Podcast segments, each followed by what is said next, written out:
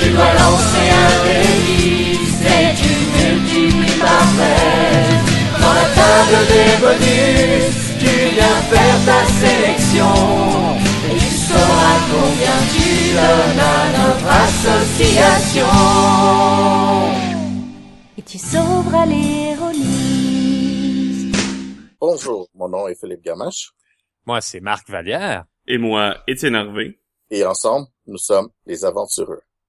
Aujourd'hui, euh, on a deux invités euh, un peu spéciaux pour un sujet euh, que vous allez comprendre en rencontrant nos, nos invités. Euh, en premier lieu, j'ai euh, Ghislain Morel. Bonjour. Bonjour. Euh, Ghislain, rapidement, peux-tu présenter qui tu es? Alors, euh, ben voilà, je suis euh, rôliste, hein, euh, joueur, gamer. euh, je suis français.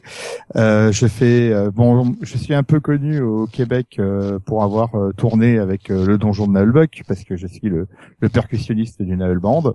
Mais à côté de ça, ben j'ai écrit des jeux de rôle. j'ai été pigiste pour plusieurs magazines de jeux. je travaille actuellement pour deux éditeurs.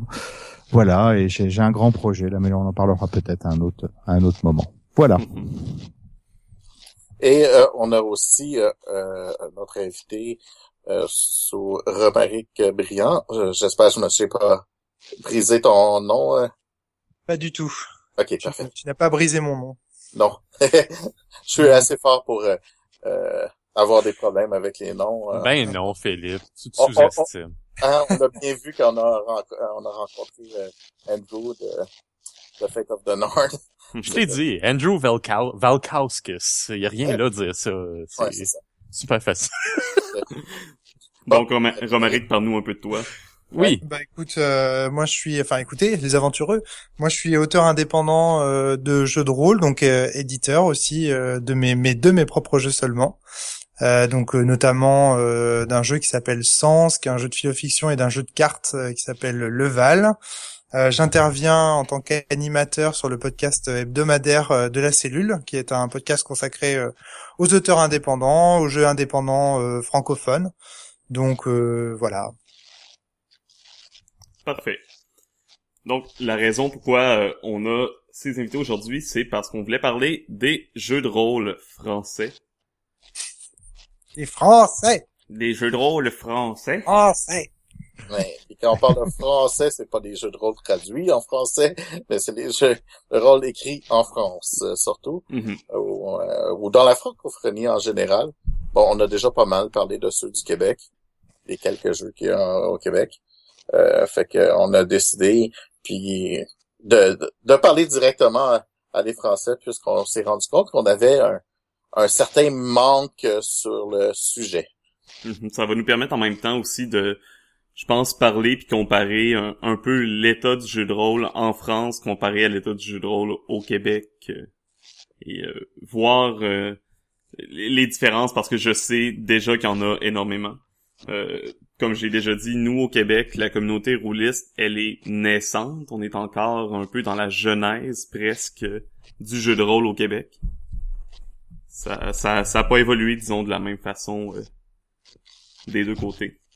Oui, alors que la, enfin la, la communauté française, elle a, elle a quand même, euh, enfin, elle a toujours une progression régulière jusqu'à un accident dont on parlera peut-être à un moment. Oh. Mais en fait, oui, euh, enfin, c'est- très franco-français. Hein, on- disons que euh, à partir du moment euh, de la première traduction de Donjons et Dragons en français, euh, la communauté rôliste a quand même, euh, enfin, c'est très bien développé, quoi. Enfin, il y a eu un âge d'or du jeu de rôle en France, un premier âge d'or, on va dire, du jeu de rôle en France, euh, avec une très grosse communauté et des ventes qui étaient assez euh, assez énormes. Hein, euh, je veux dire, euh, par rapport à- aux, ventes euh, pff, on pourrait dire que voilà un jeu de rôle, enfin certains jeux de rôle pouvaient se vendre jusqu'à 50 ou 60 000 exemplaires. Euh, on trouvait sachant- l'œil noir. On trouvait l'œil noir dans, dans les supermarchés en France. Ah, Voilà. ah oui, dans les supermarchés pour Dans vrai. les Ah, supermarchés, oui. Ouais, ouais, on trouvait, il y avait deux, trois jeux comme ça qui ont été, euh, il y a eu un, un jeu qui s'appelait Empire Galactique aussi, qui avait été euh, édité par Robert Laffont et qui se trouvait dans n'importe quelle librairie sous forme de d'un d'un d'un livre qui ressemblait à un roman en fait, hein, mais qui, qui, était un vrai jeu de rôle. Donc euh, il y a eu vraiment un, un engouement euh, qui a bien marché jusqu'à euh, en fait deux affaires qui ont défrayé la chronique et qui ont fait que qui ont porté un, un, énorme coup de couteau, un, un, backstab monumental dans le dos euh, du jeu de rôle. Donc euh, c'est en fait euh, une affaire de de, de comment dire de violation de sépulture. c'est un fait divers de presse. C'est un fait voilà, divers de presse. Voilà, euh, c'est ça. Il y a, y a, eu deux affaires, une affaire de sépulture euh, et puis plusieurs affaires de soit de d'étudiants qui poignardent leurs professeurs, soit d'étudiants qui se suicident dans des dans des dortoirs ou dans hmm. des orphelinats. Ah, euh, mon pas Dieu. dans des orphelinats, dans des euh, j'arrive pas à trouver. Dans le des enfin bref quoi, des Ouais, dans des pensionnats. Des pensionnats, merci, c'est ça, c'est ce que je cherchais. Et donc du coup, euh, on retrouve des jeux de rôle chez eux, et donc euh, la presse euh, immédiatement, comme elle a pas trop de jeux vidéo à l'époque à frapper, décide de frapper fort sur le jeu de rôle en disant que c'est potentiellement dangereux. Et puis il suffit que quelques journalistes aillent filmer des GN et des moments où où des où des gens sont particulièrement hystérisés par par de la fiction ou par une histoire et puis voilà, on fait un beau montage euh, bien comme il faut, et puis on fait croire que le jeu de rôle c'est potentiellement dangereux, que ça rend les gens fous, etc. Aujourd'hui, on sait que cette affaire, elle est, elle est, elle est mensongère à tous les niveaux, puisqu'il y a même euh, des procès en cours hein, euh, encore aujourd'hui par rapport à l'émission, notamment l'émission de Mireille Dumas, qui est celle dont les rôlistes parlent le plus. Il y a notamment des psychologues euh, qui ont été interviewés, dont on sait que euh, leurs propos ont été tronqués. Mm. Enfin, il y a, y, a, y a énormément de, il y a énormément de choses à dire à ce sujet, mais je sais pas si vous voulez rentrer dans les détails, mais en tout cas, une chose est sûre, c'est que comme le disait Gislin, c'est une affaire qui a marqué les, les rôlistes français. Euh, et qui a également fait que beaucoup de CPE, donc euh, des gens qui s'occupaient euh, notamment des associations dans les écoles, ont préféré par sécurité, pour sécuriser en fait les parents d'élèves, ont préféré tout simplement fermer les petits clubs de jeux de rôle naissants qui s'y trouvaient. Et ça a été effectivement pour les éditeurs de jeux de rôle le début de la fin. Ils ont commencé à avoir de plus en plus de mal. Après, j'ajouterais à ça que le jeu de rôle a aussi sa part de responsabilité, mais parce que à part euh, certains certaines formes d'édition, on va dire, le jeu de rôle euh, classique, on va dire avec le meneur de jeu, les joueurs s'imposait euh, très très largement, et donc beaucoup de gens commençaient à appliquer ce qu'on appelle la règle d'or. C'est une règle où chacun fait un peu ce qu'il veut avec les règles des jeux qu'il achète. Mhm. Et du coup, il y avait à boire et à manger. quoi. Il y avait certains meneurs de jeu qui déplaçaient des contrats sociaux, qui en faisaient des choses un petit peu malsaines parfois. Et on a vu ça aux États-Unis aussi d'ailleurs. Hein. Il y a des rapports de parties euh, sur euh, rpg.net euh, qui sont très très clairs à ce sujet. Non, c'est ça. Je crois que ça a été un mouvement un peu partout dans les jeux de rôle. Les États-Unis l'ont subi également longtemps. cette règle d'or. Tout à fait. Et, et, ça, et ça. Donc, il y a l'affaire Mireille Dumas, bien sûr, mais il y a aussi le fait qu'à un moment donné, le jeu de rôle savait plus très très bien euh, où il en était lui-même, quoi. Et ça a pas aidé, ça c'est clair. On parle de, de, quelle année pour euh, ces incidents environ? Les années 90. Ah, ok, c'est relativement récent. Il, me semble que c'est juste un tout petit peu avant, ça doit être 89 exactement, mais euh, ça a vraiment influé sur les années 90 en fait. Et donc, comme disait Romaric, ça a causé, on, on, estime à peu près que ça a causé la fermeture ou de 5000 clubs de jeux de rôle en France. Donc euh, c'est ouais, c'est quand même assez énorme. Euh, surtout que ces clubs justement permettaient à des gens qui n'avaient pas la possibilité de jouer chez eux ou qui n'avaient pas de de de, de, de, joueurs à proximité euh, de de se de se rencontrer et de jouer ensemble quoi. Donc ça a porté quand même un sacré coup au loisir et euh, et ça a entraîné en fait dans les années 90, il y a eu euh, comment dire, il y a aussi eu beaucoup de mouvements dans les éditeurs de jeux de rôle. Il y en a pas mal qui ont, ben, qui ont, qui ont pas survécu. Euh, il y en a d'autres qui se sont formés. Il y a des nouvelles formes de jeux de rôle qui sont apparues. Bon, ça a été un bien pour un mal, on va dire, mais euh, mais bon, voilà, c'est c'est quand même quelque chose qui qui a stoppé la progression du jeu de rôle en France pendant pas mal de temps. Et ça a pris combien de temps pour euh, que le jeu de rôle s'en remette euh, en France? Ah, Une dizaine d'années, je pense. Euh, c'est revenu un peu au début des années 2000 et je pense que ce qui a le, ce qui a bien relancé un peu le marché, ça a été ben, la traduction française de la troisième édition de Donjons et Dragons, euh, puisque ils ont réussi à faire des, des scores de vente qui étaient assez corrects aux, alentours de entre 20 000 et 30 000 euh, copie des, des, livres de base. Euh, il y a eu aussi le retour de Warhammer qui a, qui a permis aussi de faire des scores à peu près équivalents. Euh, bon là, euh, bon après ça reste des locomotives hein, parce que les ventes du jeu de rôle en France c'est pas ça. Hein. C'est c'est plus un, gros succès commercial, c'est entre 1000 et 2000 copies. Voilà en moyenne, enfin en moyenne, faut compter qu'un jeu, par exemple, nous les jeux euh, indépendants euh, qui sont euh, publiés à l'heure actuelle, notamment sur les ateliers imaginaires, se vendent à 500 exemplaires. Et, et, déjà c'est bien. Hein. Quand on en vend 500, on est déjà content. C'est vraiment bien. J'en discutais avec Sébastien Sellerin également, qui est donc qui s'occupe de des 12 singes, qui me disait qu'ils faisaient à peu près la, la même chose sur leurs produits et le Grumpf également, qui est donc euh, John Doe, hein, l'éditeur euh, John Doe, euh, enfin qui est avec d'autres, hein, bien sûr, euh, fait partie de, la maison d'édition de John Doe, me disait qu'il tirait à 1000 et quand ils en vendaient 1000, c'était bien, quoi. Enfin, c'était cool, quoi. Donc, on essaie ça, on est entre 500 et 1000 exemplaires, hein, je pense, sur pendant sur, je sais pas, tu dirais combien de temps, toi, Justin, sur 10 ans peut-être? Oh non, un peu moins, je dirais 2-3 ans. D'accord, ok. ouais, la, la, durée de vie d'un jeu actuellement en France, c'est environ 2-3 ans. Euh, bon après c'est vrai qu'il est joué plus longtemps, mais sa présence en librairie c'est c'est deux trois ans. Ça peut aller un peu plus loin s'il y a une gamme euh, étendue, mais euh, la plupart des éditeurs euh, maintenant se limitent à, à, moins de six suppléments parce que après c'est plus rentable. Oh, tout à fait. Ouais, ça j'ai pu l'observer moi à mon petit niveau. Je crois qu'on voit un peu la même tendance quand même dans dans les jeux américains aussi qui commencent à avoir moins en moins de de longue présence en librairie où c'est faux pour les succès commerciaux comme Donjon Dragon et, autres mais sinon euh, il y, a beaucoup de jeux qu'on qui sont tirés seulement à quelques exemplaires et qu'on voit disparaître lentement des librairies par la suite. La dernière édition de Donjon Dragon, euh, qui est très bien, euh, la, cinquième édition, elle a très très peu de suppléments, même même américains, ce qui est assez.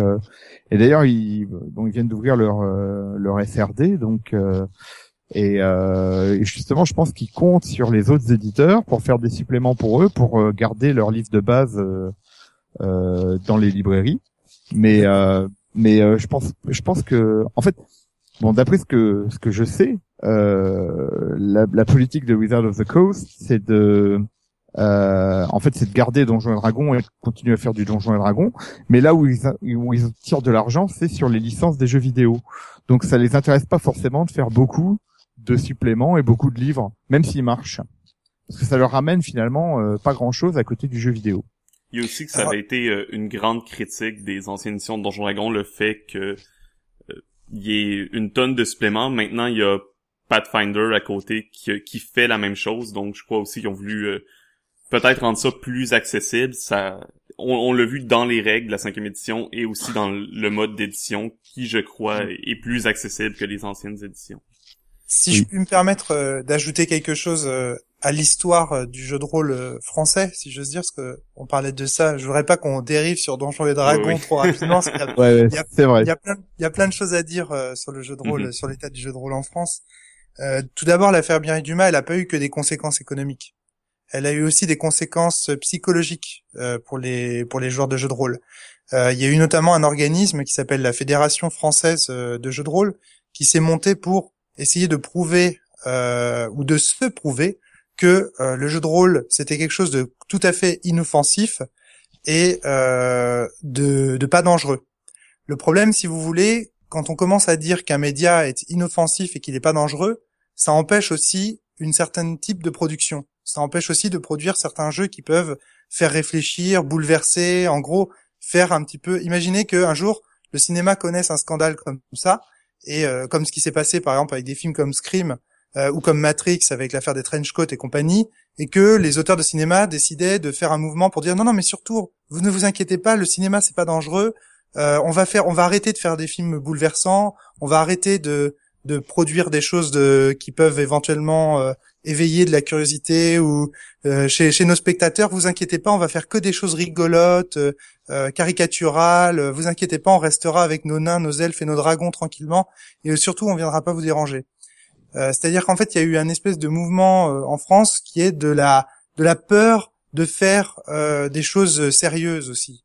Et ça a créé une certaine forme de, de caricature. Le rôliste a été obligé de montrer qu'il était surtout euh, un joueur avant d'être un intellectuel ou etc. Il y avait une honte en fait de se montrer intelligent.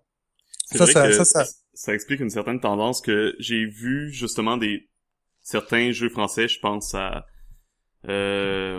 voyons le jeu. j'ai tu vas l'avoir, Étienne. C'est sur le bout de ta Tu peux jouer des anges, des démons, j'ai oublié Ah, Indominé Oui, etc., qui est plus, euh, qui tend plus vers la, la comédie, je crois. Alors oui, oui, mais pour autant, il est très subversif. Alors, Innominé Satanis, justement, et Croc, c'est, c'est un, c'est un, c'est un, c'est un peu un, on va dire un contre-exemple de ce que je dis parce que c'est, comment dire, à travers l'humour et à, à travers, euh, justement la parodie, Croc a réussi à faire des jeux très, très, très, très subversifs à la fois à la fois très violent, euh, mais aussi euh, très subversif vis-à-vis de la religion, là, mm qu'il caricature et tout ça. Enfin, euh, la Bible à Dudul et compagnie, c'est quand même une critique acerbe de la de la de la religion et des travers dans laquelle dogmatique dans laquelle elle peut nous faire sombrer.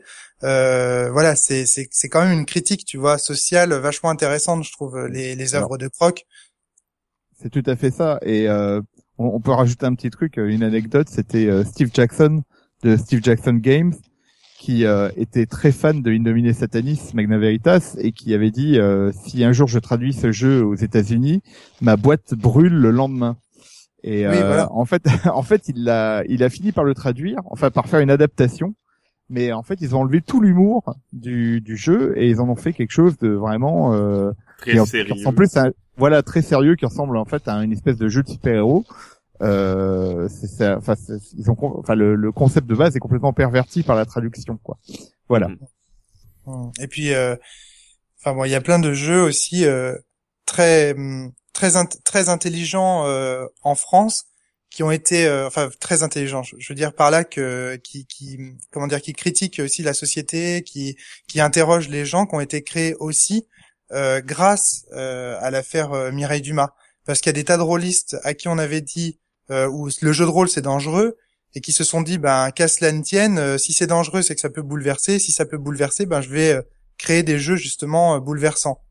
Et donc on a eu comme ça deux types de, de, joueurs de jeux de rôle, si j'ose dire, un joueur de jeu de rôle qui veut surtout montrer que son jeu n'est pas bouleversant, et d'un autre côté des joueurs qui, qui ou des, des, meneurs, des auteurs, qui voulaient montrer que justement le jeu de rôle c'était fort, que c'était puissant et que ça pouvait montrer des, des, choses intéressantes. Je pense notamment à, des jeux comme euh, Hurlement, euh, des jeux comme euh, Miles Christie et, et, et, compagnie. Et la conséquence de ça, parce que par exemple moi quand j'ai créé Sens, donc était un jeu qui voulait faire en sorte que les joueurs deviennent progressivement des philosophes ou faire en sorte que les gens se posent des questions philosophiques. Quand je suis arrivé sur le marché avec mon jeu, on m'a tout de suite envoyé chier sur les forums en me disant mais ça c'est dangereux, c'est pas du jeu de rôle. C'est le jeu de rôle c'est fait pour s'amuser, on m'a dit. C'est pas fait pour interroger les gens et pas fait pour euh, pour euh, pour réfléchir et compagnie. Donc ça veut ça veut bien dire qu'il y a une espèce de tension entre d'un côté euh, des auteurs qui ont entendu dire que le jeu de rôle c'était bouleversant et donc qui en font pour bouleverser, et de l'autre des joueurs qui veulent surtout montrer que non c'est pas bouleversant, que c'est pas dangereux et qu'il faut que qu'il faut se débarrasser de la, de la, vision que Mireille Dumas en a donnée, comme quoi c'est un jeu dangereux. Donc c'est un jeu dangereux ou c'est pas un jeu dangereux au final? Euh, en France, la question demeure et fait encore débat. C'est c'est très donc là il y a une en France le le public français est un peu traumatisé par cette affaire et ces tensions demeurent et créent encore aujourd'hui entre rôlistes francophones de vives engueulades sur les forums et compagnie. Donc le, débat des jeux de rôle en France est vraiment très social. Oui. Ouais, mais je pense que la... malheureusement, je pense que la plupart des gens n'ont pas la réflexion euh, de Romaric c'est-à-dire qu'en fait, euh, Romaric ou moi ou d'autres personnes, euh, on a tendance à, réfléchir à ça, mais je pense que la plupart des gens euh, n'ont pas poussé cette réflexion aussi loin. Et d'ailleurs, ça doit être une des raisons pour lesquelles il, y a, ce genre de, de, discussion sur les forums. Et bon, après, voilà, je dirais aussi que le jeu de rôle reste un jeu, et il y a beaucoup de gens qui ne dépasse pas euh, le fait que c'est juste un loisir quoi. Euh, c'est c'est quelque chose qu'ils font le week-end euh, pour s'amuser et ils l'intellectualisent pas plus que ça. D'ailleurs, bon, il suffit de regarder aussi au niveau des, des pratiques du jeu. Il y a quand même des locomotives. Et, bah, les locomotives, ce sont pas vraiment des jeux qui incitent à une réflexion profonde et, et voilà. Donc euh, En fait, tu vois, on retrouve des problématiques qu'on trouve dans n'importe quel média finalement. Au cinéma, c'est pareil. Bon, il y a des jeux, il y a des, pardon, il y a des films indépendants euh, qui cherchent à faire réfléchir, à bouleverser et compagnie. Et puis Mhm. il y a des grosses machines de super-héros et compagnie. Et tout va très Ah oui. bien. Et c'est très, et c'est très bien qu'il y ait les deux, quoi. Mais, c'est exactement ce que je dis. mais absolu- absolument, c'est ça. C'est juste pour dire Voilà. que c'est, c'est, c'est quelque Ouais, et chose je qu'on retrouve pense dans tous les médias. Ouais, tout à fait. Voilà. Et euh... enfin voilà, je veux dire, c'est- une pratique n'empêche pas l'autre. C'est ça que je veux dire. Exactement. Au contraire Voilà. même. Au contraire, Au contraire. même. Ouais. Chacune apporte à l'autre de la richesse parce que les grosses machines, quand elles voient des jeux, euh, on va dire euh, plus bouleversants, faire et mettre en place des mécaniques pour provoquer telle ou telle émotion chez les joueurs, elles vont pouvoir s'inspirer de ces petits jeux euh, indépendants, amateurs ou je ne sais quoi, pour ajouter cela dans leurs grosses machines et faire fonctionner des grosses machines qui n'auraient pas fonctionné sans les recherches euh, euh, des gens qui, qui prennent peut-être plus de risques, on va dire. Et inversement, les grosses machines, elles, elles créent, elles engendrent énormément de joueurs, elles font beaucoup beaucoup de joueurs sur le marché. Et plus il y a de joueurs, plus les petits indépendants qui eux visent des niches ont euh, la possibilité de, de vendre des, des jeux. Donc les deux, euh, les éditeurs euh, entre guillemets, les gros éditeurs et les petits sont, sont interdépendants en fait. Tout à fait. je trouve ça intéressant de, de voir le parallèle, comment en France, justement, un peu cette division-là, c'est beaucoup créé par rapport à, à un événement, tandis que aux États-Unis, c'est plus une communauté, en quelque sorte, qui a créé la division. Par exemple, je pense à The Forge, euh, qui s'est créé, puis qui a créé une, une communauté, justement, de gens qui voulaient plus un peu théoriser le jeu de rôle, l'intellectualiser. Je ne dis pas que cette séparation n'existe pas en France non plus. Hein.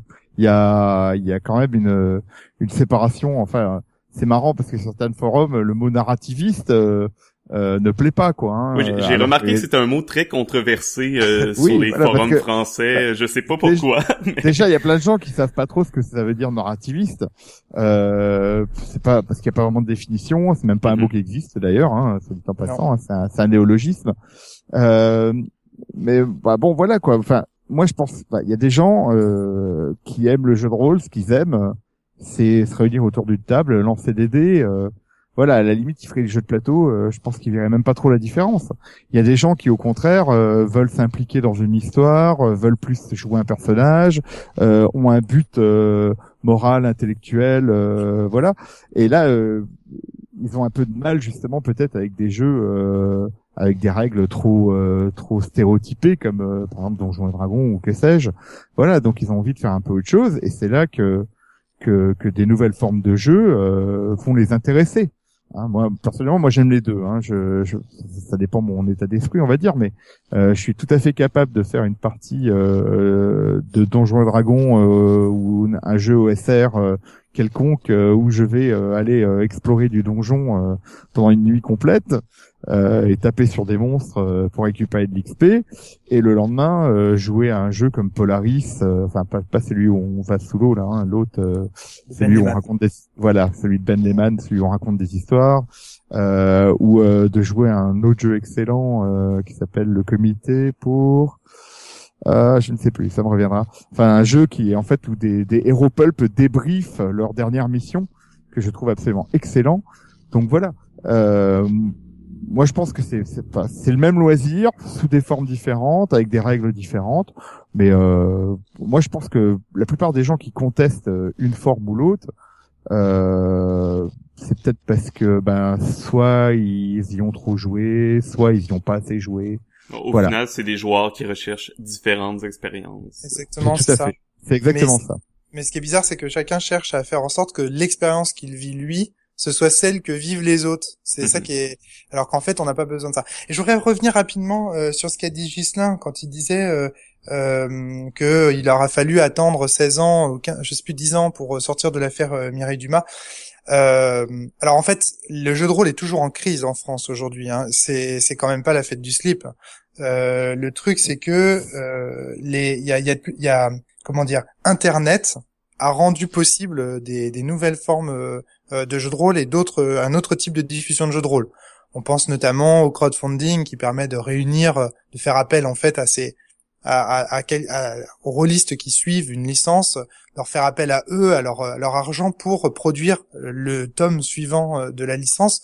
Et ça, euh, quand on est, quand on s'appelle Cthulhu ou Donjons et Dragons, on s'aperçoit rapidement que ça peut générer jusqu'à 80 000, 90 000 euros de, euh, Tu es loin là. Hein. Oui, on vu avec la le dernier, le, ouais, c'était 400 000 euros, hein, donc euh, on est loin des 80 000 euros. Hein. D'accord, ok, ouais. Donc euh, 400 000 euros sur Donjons et Dragons? Non, sur l'appel de Cthulhu. Sur l'appel de Cthulhu, d'accord, ok. Ben, 80 000, 400 000, c'était pas loin. Là. Non, non, non, non, non, non, non, non, non, si, si, c'est très, très loin. Non, non, non, c'est pas loin du tout. C'est. C'est pas pourquoi j'avais ce chiffre. C'est juste 320 000 de différence. C'est vrai, c'est vrai que sur la plupart des crowdfunding, on tourne autour de 80 à 100 000 euros mhm. sur, euh, même sur des trucs un peu inconnus. Euh, c'est assez facile de, de, de motiver les gens à sur ce, ce type de financement. Ouais, je me suis trompé, je me suis trompé. J'ai effectivement, j'ai confondu ma moyenne avec euh, avec euh, l'appel de tout. Alors justement, c'est ça que je voulais dire, c'est que les, les grosses licences n'ont pas de mal à réunir euh, d'importantes sommes d'argent, et les autres, voilà, c'est ça, arrivent autour de, de, de 80 000, voire parfois même nettement nettement moins. Enfin, c'est pas non plus la, la, fête. Alors, pourquoi est-ce que je dis ça? Parce qu'en fait, euh, Internet a permis en France de réveiller quelque chose, de faire en sorte que de nouvelles propositions soient possibles. Ça c'est ça c'est évident. Euh, le jeu euh, et ça c'est valable aussi pour la forge hein, d'ailleurs hein, dont vous parliez euh, aux États-Unis c'est mm. pareil. Internet a rendu possible certaines choses. Pour autant, euh, si on prend par exemple l'état des boutiques en France, c'est une catastrophe. Il y aura, il y a, il y a pas l'œil noir dans les supermarchés en France aujourd'hui. On n'en est pas, on n'est pas revenu à, à ce, à ce stade-là. Et d'ailleurs, même les boutiques euh, qui font du jeu de société, du jeu de rôle en France sont de moins en moins nombreuses, aussi à cause d'Internet qui leur pique euh, des parts des marchés évidemment, mais euh, également à cause de la montée du jeu de société qui lui, en France en tout cas, et en Allemagne, trust vraiment le, le, le, marché du jeu en fait. Dans les boutiques aujourd'hui, c'est beaucoup plus intéressant de vendre du jeu de société que de vendre du jeu de rôle. Donc les rayonnages de jeux de rôle diminuent de plus en plus, alors que les rayons de jeux de plateau augmentent de plus en plus. Donc euh, le jeu de rôle en fait est, mal, hein, euh, à part euh, sur internet où il où il vit très très bien. depuis donc les années 90, le jeu de rôle est, est encore encore très très mal. Donc c'est pas, enfin voilà, c'était juste pour nuancer le propos de Gislin, pour dire juste qu'on est, c'est pas, faudrait pas que vous croyez. C'est pas une nouvelle âge d'or nécessaire. Voilà, c'est ça, c'est ça, c'est pas la fête non plus quoi. Mais mais je sais que Gislin le sait. Mais voilà, c'était juste pour le dire, pour que pas qu'on se fasse d'illusions sur l'état du jeu de rôle euh, en France quoi. C'est ah. ça. Alors moi, ouais, je vais je vais pondérer ce que tu dis parce que tu, tu as raison. Mais euh, moi, enfin moi, je, je pense que c'est un âge d'or parce que justement, euh, il y a beaucoup plus d'éditeurs qu'avant ils s'en ils s'en sortent financièrement, ce qui n'était pas forcément le le ce qui se passait avant justement grâce au crowdfunding dont tu as parlé. Euh, donc ils vont quand même, la plupart vont mieux. Hein. Euh, ceux qui vont pas bien en général, c'est surtout des problèmes de structure, je pense. Euh, L'autre problème euh, sur le jeu de rôle en France, c'est que l'offre est énorme. Il n'y a jamais eu autant de jeux de rôle disponibles. Euh, et donc forcément, les ventes se répartissent entre tous les jeux. Euh, on est loin de l'époque où il y avait quatre jeux de rôle en France. Euh, là, euh, je ne sais pas, j'ai presque une trentaine de titres en tête disponibles rien qu'en rien qu'en boutique.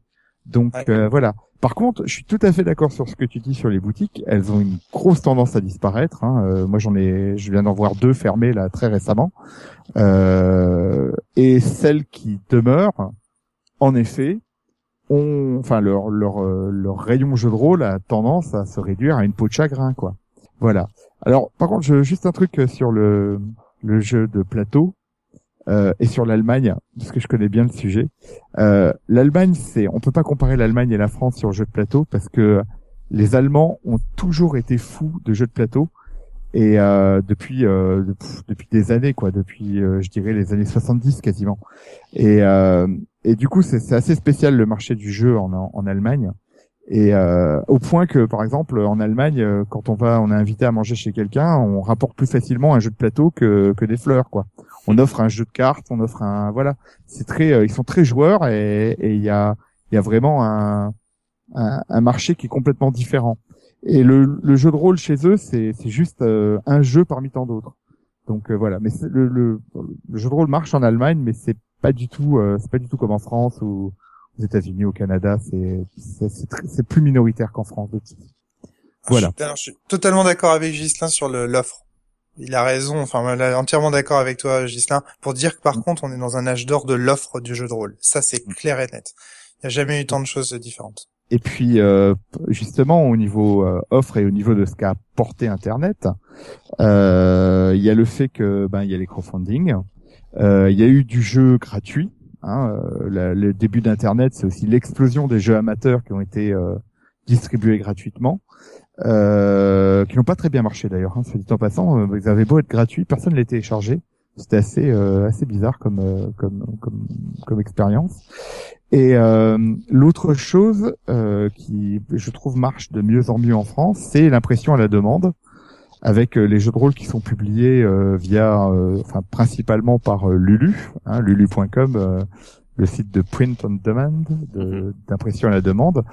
Et euh, là, il y a, il y a, enfin moi je trouve que les, les jeux qui sont édités sur Lulu, c'est pour moi en ce moment ce qui se fait de plus intéressant, parce qu'ils sont un peu, euh, ils sont un peu différents, ils sont sympathiques, ils sont faciles à lire, ils sont euh, vraiment euh, euh, souvent bien pensés, euh, souvent ils sont portés par leur auteur.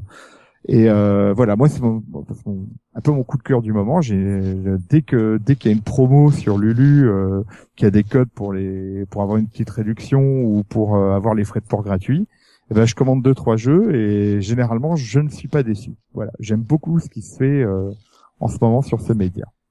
Ça me En fait fait, penser euh, une petite question euh, juste avant euh, de continuer.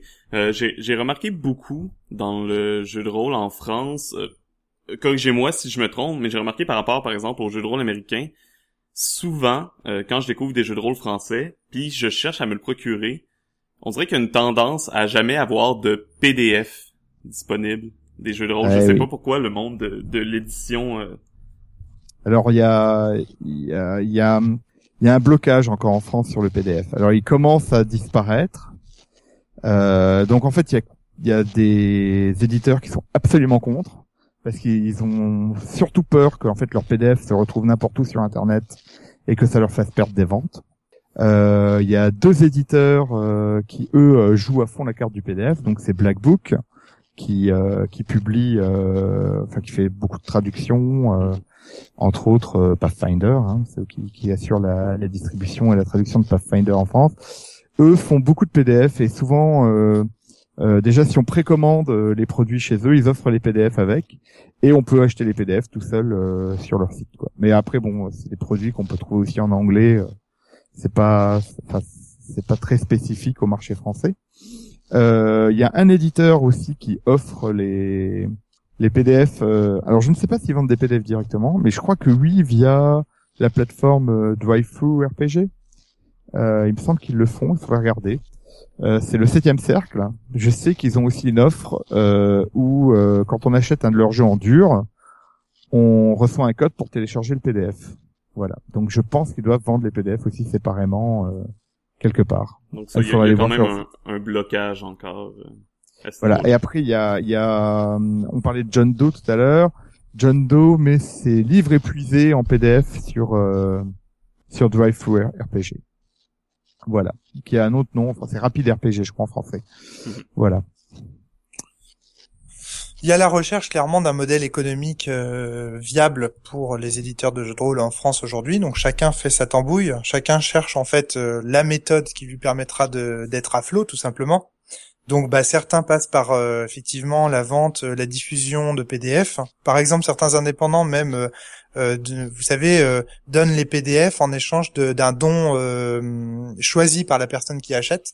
Il y a, y a plein de pratiques en fait qui existent je crois pas, comme Gislin, je ne crois pas qu'il y ait un, une spécificité française par rapport par rapport à ça. Enfin, je crois que c'est vraiment chaque éditeur qui qui voit le truc. euh, Moi, par exemple, tu vois, moi, par exemple, mes bouquins, bon bah, il est dit dans le jeu que ce sont des livres, et c'est même important pour l'histoire du jeu que ce soit des livres. Donc moi, je peux pas faire de PDF. En plus, moi, j'ai des notes de bas de page. Et euh, à moins de d'éditer vraiment le jeu pour qu'il soit un PDF, c'est strictement illisible en fait les notes de bas de page sur un PDF, parce qu'il faut faire des allers-retours avec sa roulette en permanence, c'est insupportable. Enfin moi voilà, c'est pour moi chaque éditeur ou chaque auteur euh, indépendant fait un peu euh, ce qu'il entend et je crois pas qu'il y ait de spécificité française. Pourquoi est-ce que tu penses à ça, Étienne? Euh, Je pense parce que, parce que sincèrement, du moins dans la plupart des œuvres euh, que j'ai vues américaines, c'est extrêmement rare que le PDF est pas disponible en ligne euh, à l'achat.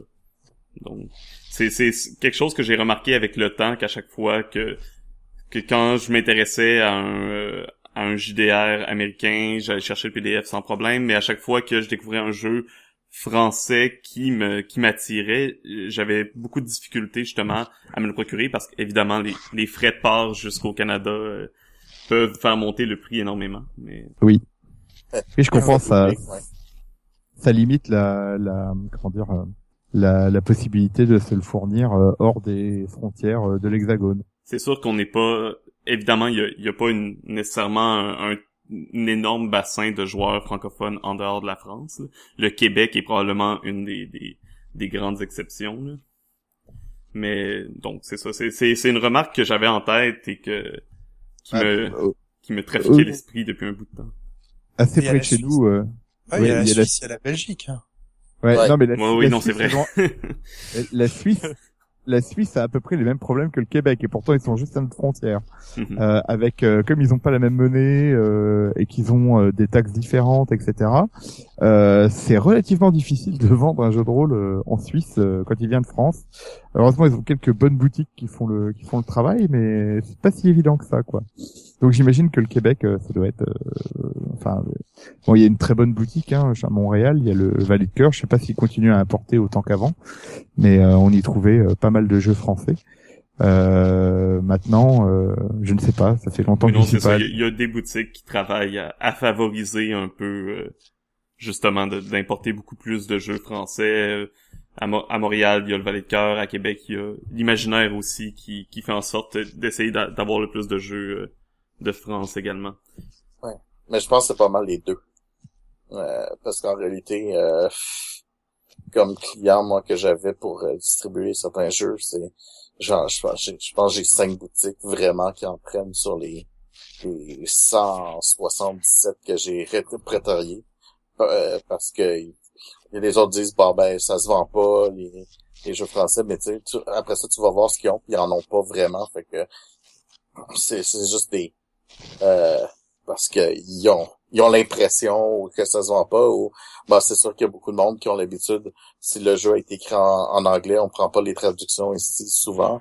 Alors euh, euh, mais un livre qui a été écrit en français a été écrit en français on va, on va l'utiliser tel quel mais euh, c'est ça les boutiques ont, ont pas cette impression là ils ont ils ont beaucoup de bizarre à vendre euh, d'après les livres en français mais certain que beaucoup plus d'engouement pour des choses comme les choses les plus connues, Donjon Dragon, Pathfinder, etc., euh, Warhammer. Ouais, c'est ça. Mais c'est, c'est, normal, je veux dire. Mais, euh, quand, quand c'est dur à vendre au boutique, est-ce que des gens qui sont supposément passionnés du jeu, euh, ont, ont de la misère à, dire oui, je vais en prendre un euh, ou deux, trois exemplaires. Euh, c'est sûr que on a toujours un peu plus de misère à, à, l'envoi. Puis l'autre chose aussi, c'est que justement avec les frais de transport, des choses comme ça, ben le prix du livre est comme le double de, de, la même chose qu'on va avoir en, en Amérique ou en mm ça. Fait que c'est aussi un peu plus dur à dire, ben regarde, euh, on va. Mais euh, euh, surtout ben, avec le taux de change, avec il y a des livres, des livres qu'on que les prix sont vraiment, vraiment très deviennent très très élevés ça me fait penser, euh, j'ai l'impression aussi ces temps-ci qu'on commence à voir beaucoup un, rayonnement du jeu euh, français à, l'international. On voit de plus en plus de jeux de rôle français se faire traduire, principalement, j'imagine, où ça, Internet permet beaucoup de communication, puis le crowdfunding permet de, de financer ça. Mais je pense à Polaris, je pense qu'il a été traduit récemment en anglais. Oui, il y a une. En fait, euh, alors l'histoire de Polaris est intéressante. Euh, C'est un jeu qui a été créé, euh, bon, il y a déjà euh, presque une vingtaine d'années euh, par Philippe Tessier, euh, qui avait euh, ça dans un carton, et puis un jour, un éditeur lui a dit tiens, j'ai besoin d'un jeu avant Noël, est-ce que tu as quelque chose à me proposer? Donc il a sorti, il a sorti ça, il l'a vite finalisé. Il a sorti une première édition qui a excessivement bien marché parce que c'est vrai que c'était très original et, et je crois que c'était le premier sur ce thème-là. Il y a eu il y a eu un jeu américain dont j'ai oublié le nom euh, qui est sorti peu de temps après mais qui en- encore un peu différent. Euh, parce que euh, enfin Polaris se passe sur la Terre euh, recouverte d'eau et et le jeu américain se passait sur une autre planète aquatique mais avec des thèmes assez semblables. Euh, voilà, euh, c'est Blue Planet, je crois, si je me trompe pas, le jeu Mhm. américain. Euh, voilà, donc euh, donc euh, rapidement ils ont sorti une deuxième édition qui corrigeait tous les bugs de la première parce qu'ils avaient sorti le jeu trop vite. Et puis en fait euh, voilà c'était c'était pas le monde était génial mais tout le reste n'allait pas. Donc euh, ils ont peaufiné un peu ça la deuxième édition. Et à l'époque c'est Ice donc Iron Crowd Enterprise qui qui faisait le jeu de rôle des terres du milieu à l'époque et qui faisait Rollmaster aussi euh, Ice a été très intéressé par le jeu parce que avec il y avait une série de romans et les romans euh, inspirés jeux de rôle marchaient très très bien à cette époque-là euh, aux USA. Donc euh, pour eux, ils se sont dit c'est un, truc il faut qu'on le fasse quoi. Et euh, manque de bol, Iron Crowd Enterprise a fait faillite quelques mois plus tard, donc il n'y a jamais rien qui a été publié sur Polaris. Mais l'idée est restée que c'était un jeu qui était euh, capable de euh, conquérir le marché américain. Et donc cette année, euh, Black Book, qui, qui s'est occupé des, des dernières éditions du jeu, euh, a fait un crowdfunding pour euh, pour exploiter ça et, et essayer de se lancer sur le marché américain avec un produit français. Voilà. Donc ça c'était pour la petite histoire et euh, bon après il y a d'autres jeux qui ont eu un rayonnement donc il y a eu euh, Innominé Satanis il y a eu beaucoup de jeux qui ont été traduits parce que des éditeurs avaient des accords avec des avec des des éditeurs euh, anglais ou américains. Et donc euh, du coup euh, quand ils ont voulu traduire un jeu américain au lieu de le payer ils ont proposé un jeu français en échange pour faire un échange de droits en fait et euh, c'est comme ça que euh, un éditeur français a réussi à caser plusieurs jeux euh, am- euh, en traduction américaine. Voilà, pour ne pas le citer, le septième cercle. Mhm. Voilà. Il y a eu les ondes d'Estérène aussi qui a eu euh, un certain rayonnement par quelques... ils ont gagné des Ouais. prix au Ouais, ils ont gagné beaucoup dernière. plus. Ouais, ouais, ouais, ouais, ouais. C'est pas mal. C'est, c'est assez mérité en plus parce que c'est Mhm. des gens qui travaillent pas trop mal. Voilà. Donc toujours plaisant de voir euh, Il y a, y eu de rôle d'autres- local euh, à l'international. il y a eu d'autres jeux plus euh, plus anciens. euh, euh, on a eu un jeu qui avait été qui est paru en France euh, fin des années 80, si je me trompe pas, dans un magazine euh, de jeux de rôle qui s'appelait Chroniques d'Outre-Monde. Et donc de leur premier numéro, ils avaient sorti un jeu de rôle complet qui s'appelait Trauma, qui était un jeu de rôle pour jouer à l'époque contemporaine, pour faire des aventures avec des mercenaires ou des, des interventions de groupes euh, antiterroristes ou des choses comme ça. Et ce jeu-là a été traduit en anglais, a priori, euh, en Australie, il y a quelques années. Euh, je ne sais pas pourquoi, euh, mais bon, a priori, quelqu'un euh, aimait bien le jeu là-bas et s'est dit que c'était euh, c'était une bonne idée. Euh, Il y a eu aussi un, il y a un excellent jeu français euh, médiéval fantastique euh, qui euh, qui a énormément de fans en France, qui s'appelle Rêve de Dragon et qui a été euh, traduit en anglais sous le nom de Uroboros, si je me souviens bien et qui lui est par contre euh, n'est disponible qu'en PDF d'ailleurs. Donc voilà. Donc euh, ouais, il y a eu il y a eu quand même au cours des il y a, il y a eu d'autres jeux encore. Il y a eu Légende celtique, un des tout tout premiers jeux français qui a été traduit euh, qui a été traduit en anglais euh, vraiment tout au début euh, des années 80. Euh, il y a eu un autre jeu encore. Euh, Qu'est-ce que c'était? Je crois que c'est l'adaptation des romans de Mathieu Gabory. Euh, pas Abîme, le jeu qu'il y a eu avant. Je ne sais plus comment il s'appelle. Non, Et- euh, non, pas écrit. Agon. Agon. Agon, oui. Agon a été traduit en anglais aussi. Ah ouais? Ah, ça, Ouais. je savais pas ça. Si, si, j'en ai, j'en ai, j'ai eu une copie en anglaise euh, dans les mains euh, Putain, lorsque je, lorsque je vivais en Irlande. Voilà. Et il a été traduit par, euh, par Multisim. Hein. C'est Multisim qui a fait une édition, euh, qui a fait une édition anglaise. Je crois qu'ils ont fait Agon et Mnéphilim, il me semble. Ils ont fait les deux en anglais. Et ils sont. Oui, c'est, oui, j'ai déjà vu la traduction de, de Nephilim, donc je comprends. Voilà. Mais ça n'a pas du tout marché. Hein. Je crois que ça va rester sur les bras. Moi, je les ai trouvés dans des bacs de solde euh, euh, en Irlande, donc euh, voilà. Sinon, Ouais, c'est un truc qui Ah, revient oui, chez les auteurs indépendants qui essayent de produire des choses en Angleterre. Je pense notamment à Vivien Féasson avec euh, Perdu sous la pluie. Il a essayé, euh, il se casse les dents hein, parce que euh, nos productions en fait euh, font pas euh, font pas le poids en fait face à la à la quantité, la masse de, de choses euh, qu'il y a aux États-Unis, notamment dans les productions, encore une fois, de d'auteurs in- indépendants. Alors peut-être effectivement les les gros les gros jeux français se traduisent bien et se vendent bien à l'étranger, mais en tout cas nous du côté des indépendants, ben c'est compliqué. Hein. Ben, en fait, euh, pour le marché américain, que- que- qu'est-ce qu'il faut comprendre, c'est que pour être vendu, il faut se rendre là-bas et vendre dans les conventions de jeu en premier pour que ça se parle. Sinon, ça va, c'est euh, les Américains lèvent le nez sur les produits qui viennent d'ailleurs. Ils font ça euh, un peu partout là. Ça, on voit, on voit déjà dans le cinéma. euh, les très bons films français, ils en font une version américaine pour que ça se vende euh, aux États-Unis. Mais si tu te rends pas, si tu essaies juste de vendre aux États-Unis, ça marchera pas. Si tu vas dans les conventions comme Gen Con, comme, et que tu montres ton produit là, là, ça donne euh, une certaine image euh, qui va faire que là, ils vont commencer à vendre. Et euh, le et si vous travaillez pas avec une, un éditeur américain, c'est aussi beaucoup plus dur. Euh, fait que les petits indépendants vont réussir ah, mais Ouais. il faut se rendre sur les lieux. Ça veut dire qu'il y a un investissement assez grand. Euh, même, même, même ici au Québec, si on veut vendre aux États-Unis, faut que ceux qui veulent vendre aux États-Unis, ils se rendent, ils se rendent à PAX, ils se rendent à Gen Con, ils se rendent. euh, euh, c'est de même euh, qu'on qu'on- on a remarqué ceux qui ont réussi à vendre, c'est en se rendant dans les conventions. Sinon, euh, ça marche pas du tout. Ouais, je suis, euh, je suis assez d'accord avec ça. Et euh, pour l'avoir vécu avec un, un éditeur français qui, qui avait essayé de, de, de s'installer sur le marché euh, américain. Alors plus qu'un éditeur américain, c'est surtout un, un imprimeur et un distributeur américain qu'il Mhm. faut. Euh, tout ce qui arrive par l'importation. euh, alors, je, le septième cercle euh, avait un bureau aux États-Unis quand ils se sont créés.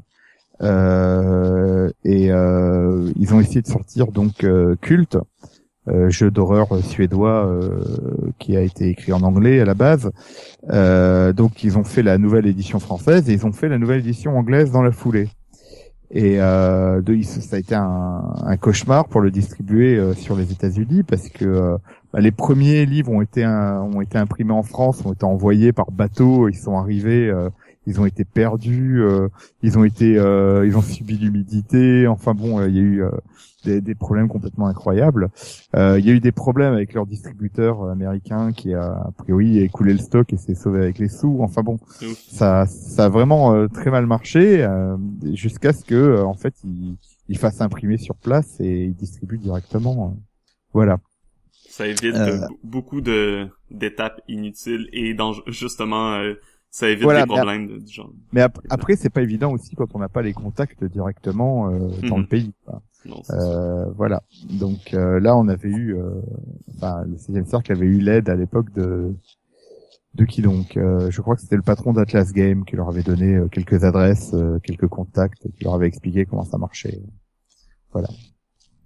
Sinon, plutôt, on, par- on parlait on parlait des jeux de société justement. Euh, dans les jeux de société, il y a un peu deux écoles de jeux, Ameritrash, les jeux plus euro. Est-ce que vous voyez personnellement des un peu la même tendance dans les jeux de rôle, une école peut-être de de, de euh, de design un peu plus américaine et un peu plus euh, française européenne?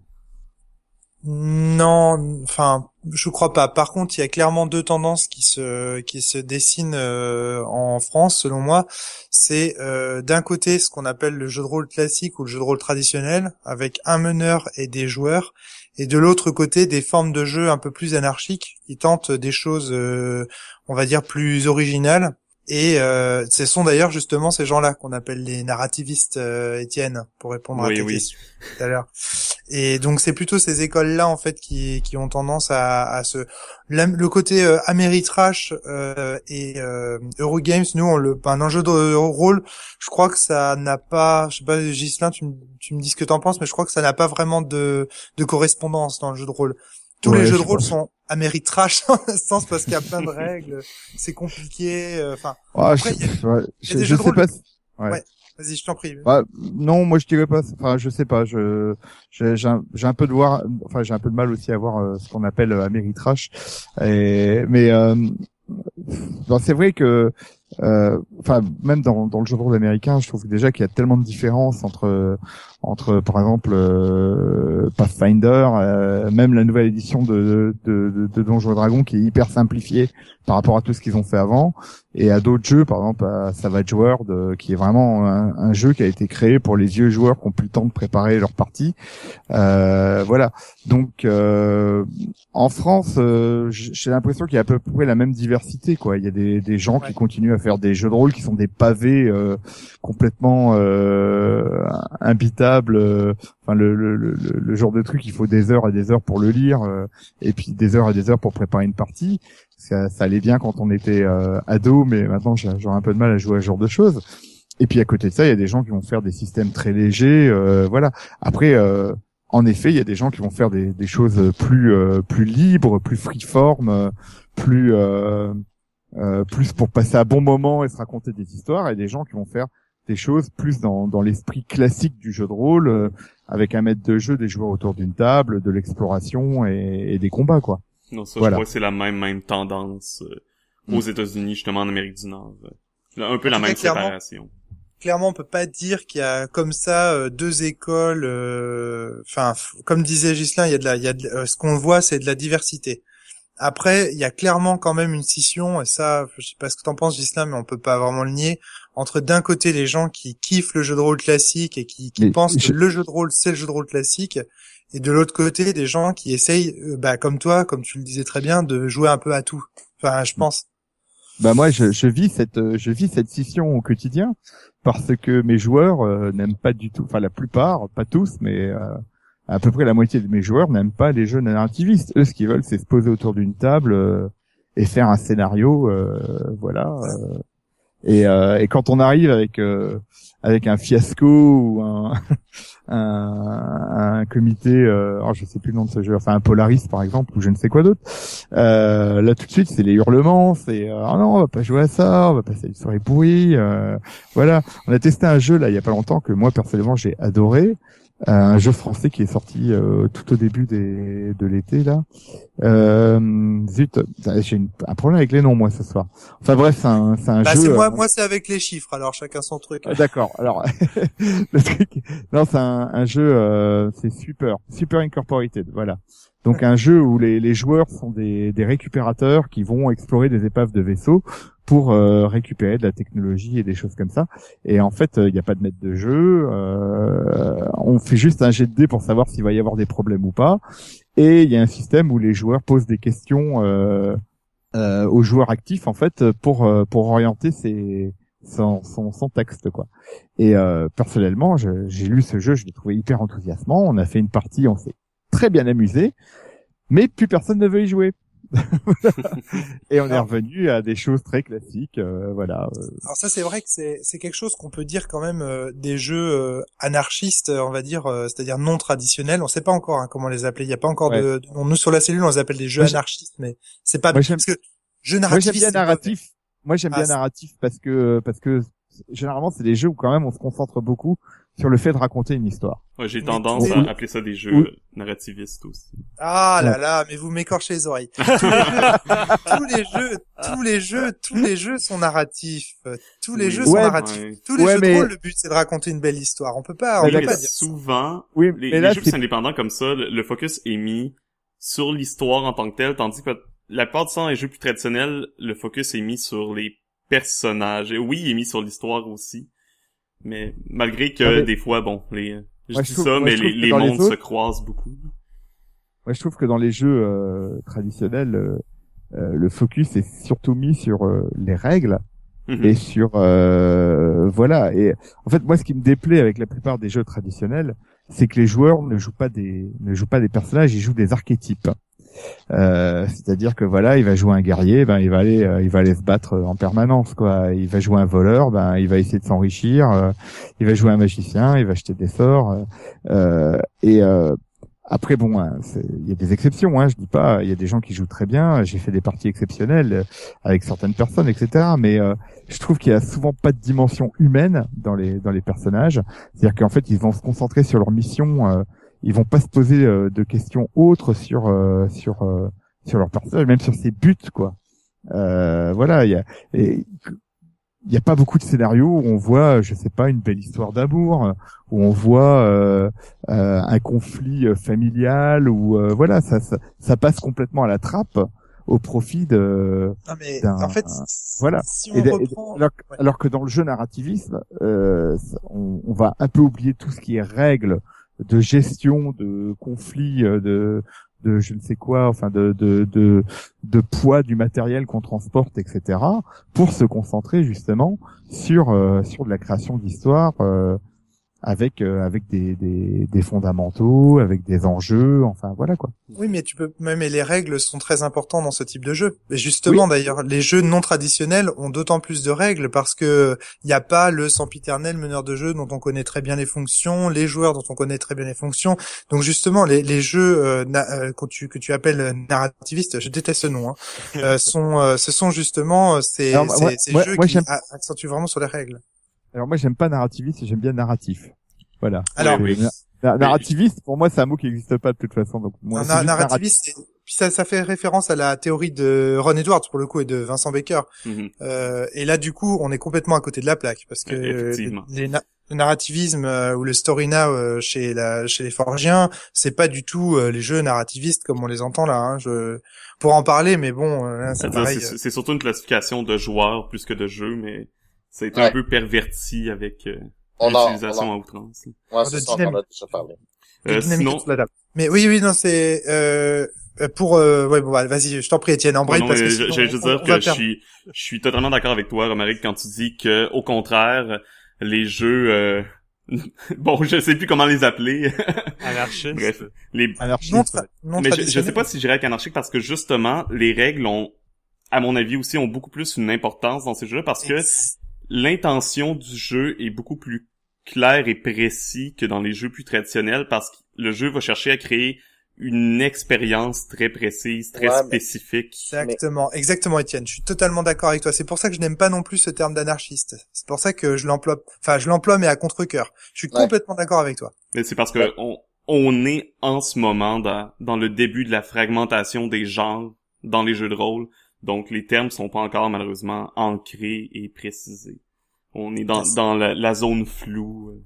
et c'est un moment très intéressant. Oui, effectivement, c'est excitant de faire partie. Euh, Exactement. Quand on quand on dit que en France il y a il y a, y a une espèce de d'âge d'or du jeu de rôle en ce moment lié à l'offre, je pense aussi qu'on parle de ça. Il y a une offre théorique, il y a des gens qui réfléchissent.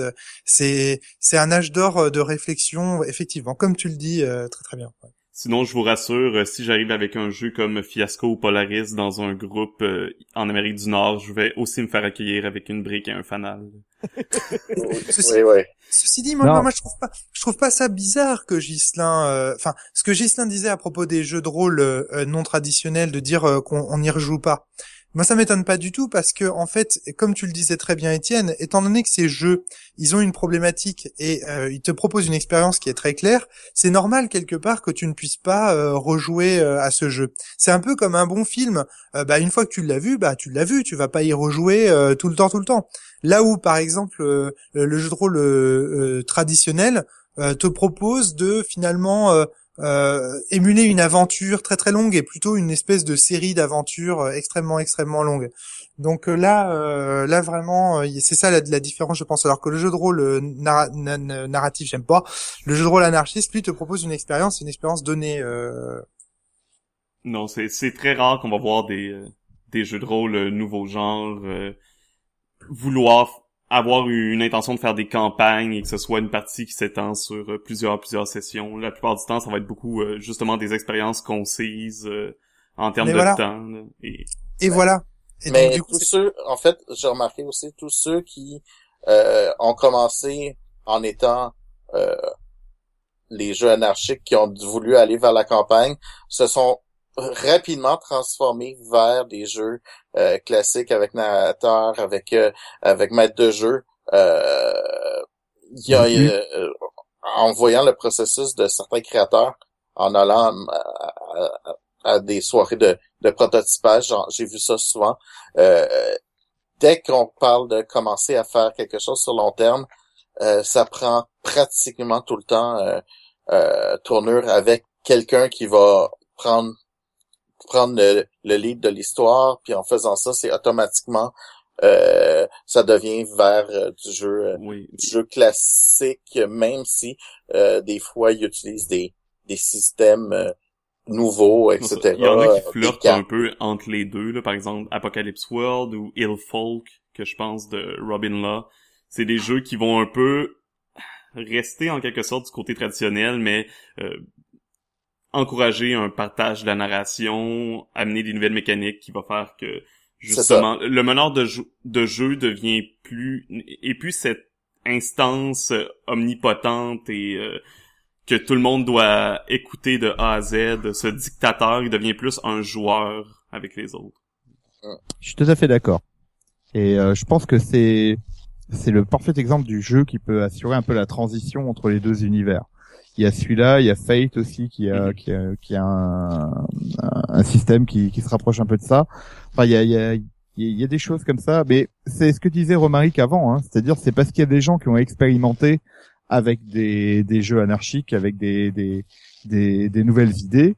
Euh, maintenant, ces, ces idées-là, elles commencent à s'intégrer à du jeu de rôle traditionnel et, euh, et on obtient des hybrides qui sont vraiment très intéressants et surtout qui sont moins ennuyeux, je trouve, parce que c'est euh, l'idée de derrière Apocalypse World, c'est quand même de remettre euh, justement beaucoup de beaucoup de, de storytelling, beaucoup d'histoires euh, dans, dans les scénarios et de pas faire et, et de mettre une dimension humaine parce que ce que j'aime beaucoup dans Apocalypse World, c'est que un des composants des personnages c'est leur relation entre eux.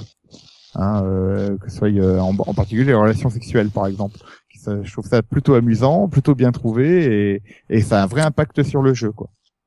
Si on prend par exemple le jeu, pour illustrer ce que dit Gislin, si on prend par exemple le jeu Les Mille Marches, de, édité donc en France euh, par euh, John Doe euh, de, et le, jeu du Grumpf, et eh bien dans ce jeu, donc c'est un jeu de rôle traditionnel, et en fait quand il va se passer une scène particulière, par exemple une course poursuite, hop, tac, on va utiliser ce qu'on appelle un, musard, c'est-à-dire une, une partie des règles bien spécifiques qui permettent d'émuler la course-poursuite. C'était comme si, d'un seul coup, en plein milieu d'un jeu traditionnel, il y avait un jeu anarchiste qui popait et qui imposait ses règles. Et puis, quand la course-poursuite est terminée, qu'on en a fini avec les règles de ce jeu anarchiste, tac, on revient aux règles de la campagne.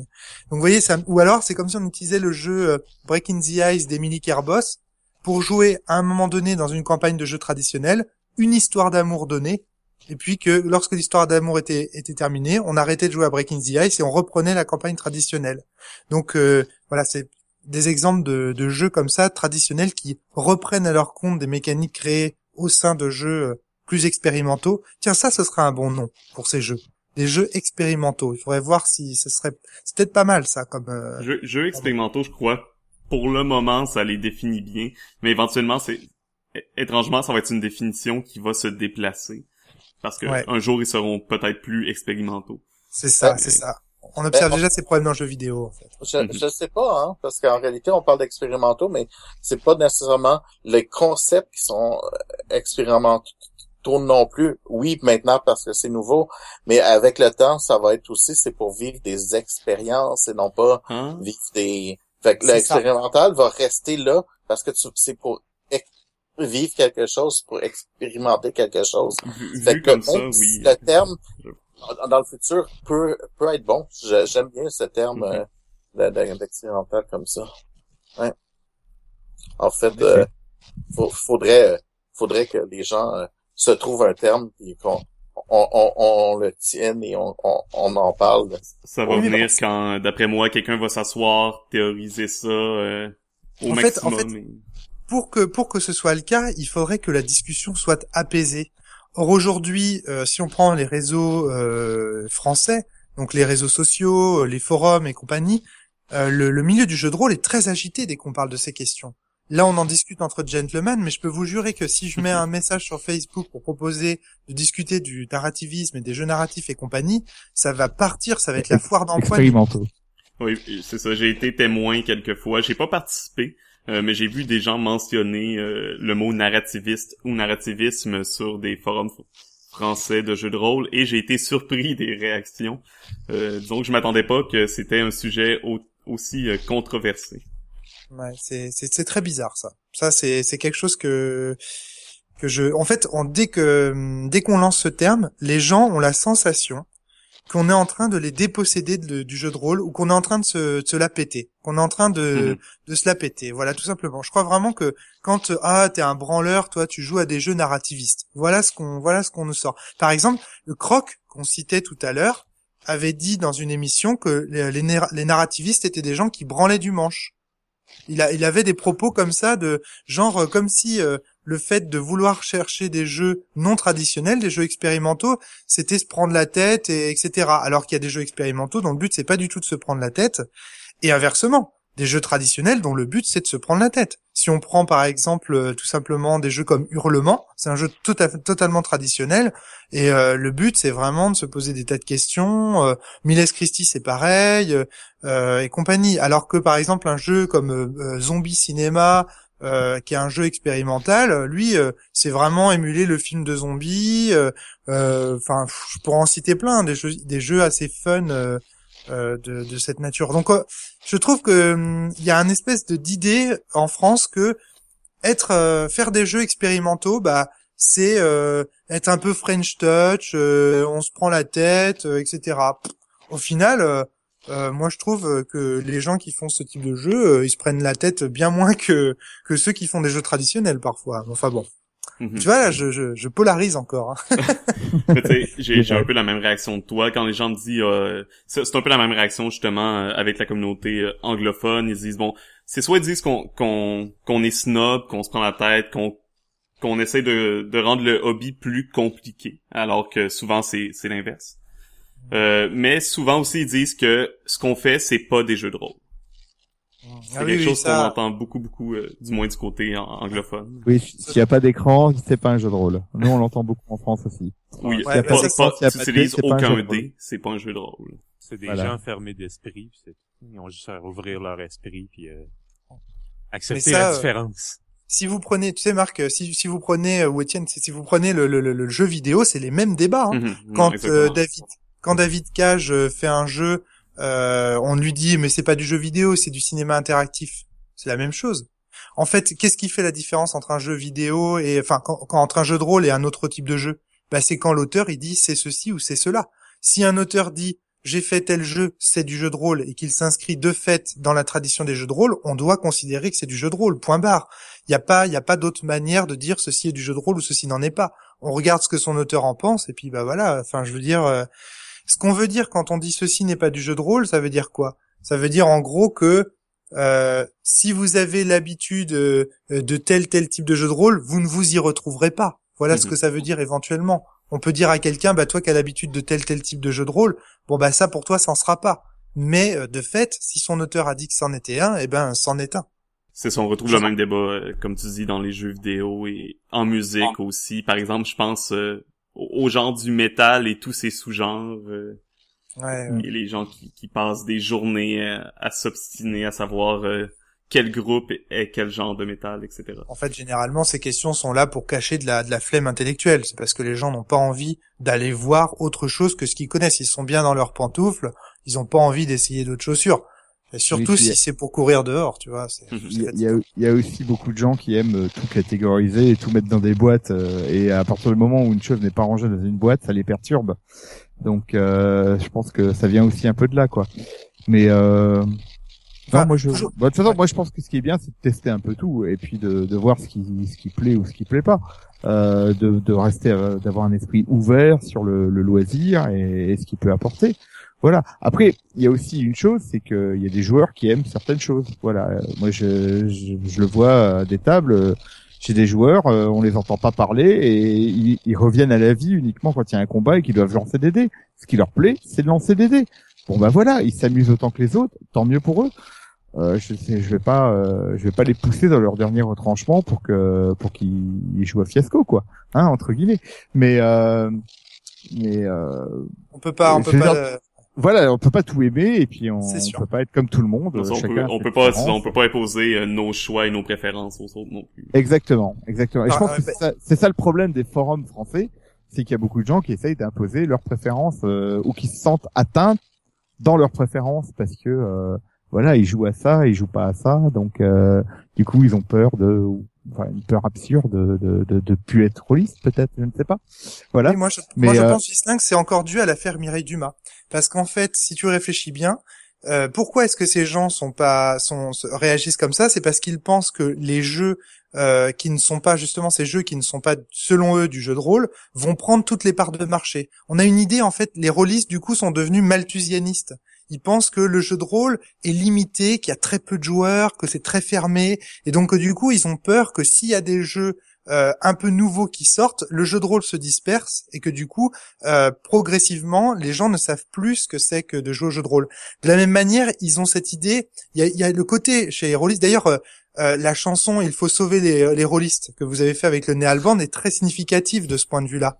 C'est-à-dire qu'il y a un côté chez les jeux de rôle dans le jeu de rôle français, étant donné qu'ils ont été victimes d'attaques médiatiques très fortes, ils ont un esprit corps en fait. Ils ont ils veulent rester tous ensemble, ils veulent tous pratiquer la même chose parce qu'ils sont tous en défense. On a l'impression qu'il faut justement sauver les rôlistes. Vous voyez, il y a une espèce de, de dernier carré de grognards comme ça qui sont euh, en train de défendre le jeu de rôle. Il y a un peu de ça, ouais. Et, du coup, en fait, moi, je, ouais, en fait, euh, je, suis tout à fait d'accord avec ce que tu dis, mais je pense aussi que euh, on, on, fait aussi une généralisation sur euh, les sur les gens qui fréquentent les forums justement et qui ont une vie, euh, enfin qui ont une, une présence sur Internet et dans les réseaux sociaux. Et je pense que ils sont très minoritaires dans ce qu'est le jeu de rôle. Alors, ils sont majoritaires dans le fait que ce sont les gens qui écrivent, qui, qui travaillent tous un peu pour le loisir. Enfin, la plupart des gens que je vois sur les, les réseaux, ils ont produit quelque chose à un moment donné, ils ont, ils ont participé à quelque chose. Enfin voilà, ils sont, ils sont vraiment actifs dans le domaine. Mais d'un autre côté, je suis persuadé qu'ils sont minoritaires. Parce que je rencontre des centaines, justement, on va reparler d'une band, mais voilà quoi, je veux dire, euh, à un concert d'une band, il y a déjà plus de gens que sur tous les réseaux sociaux, quoi. Euh, donc, euh, donc et voilà, et c'est des rôlistes euh, et on va discuter avec eux et on va s'apercevoir qu'ils jouent à plein de choses, voilà, et qui sont complètement déconnectés euh, de ces réseaux, enfin des forums, qui sont complètement déconnectés euh, des de ce qui sort, de l'actualité, parce que euh, voilà quoi, je veux dire un concert d'une Alban c'est 400 à 600 personnes. Euh, je sais pas à combien d'abonnés il y a un Cassis Belli actuellement, mais ça doit être euh, le double ou le triple, pas plus quoi. Donc je suis euh, complètement d'accord avec Gislain. Alors ça c'est clair et net. Ça, et donc clair et net. En, fait, euh, le, le, ce qu'on voit sur Internet n'est pas forcément représentatif de ce qui se passe réellement dans le marché français et dans le, les habitudes des joueurs français.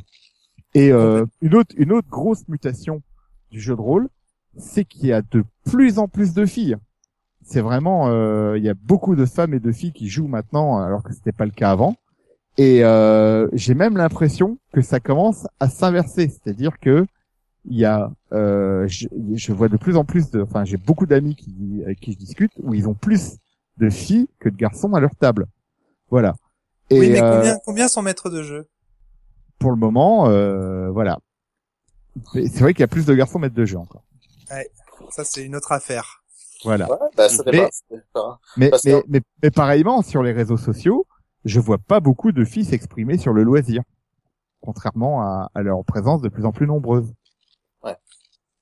En fait, toujours est-il que là, je, là complètement, moi je rejoins complètement Gislin euh, là-dessus. Il faut pas se laisser illusionner par le, le, le, le, milieu militant en fait du jeu de rôle. Parce qu'en fait les gens qui agissent euh, sur internet sur les réseaux et compagnie comme l'a dit Gislin c'est des gens qui ont édité déjà des choses et qui sont des militants.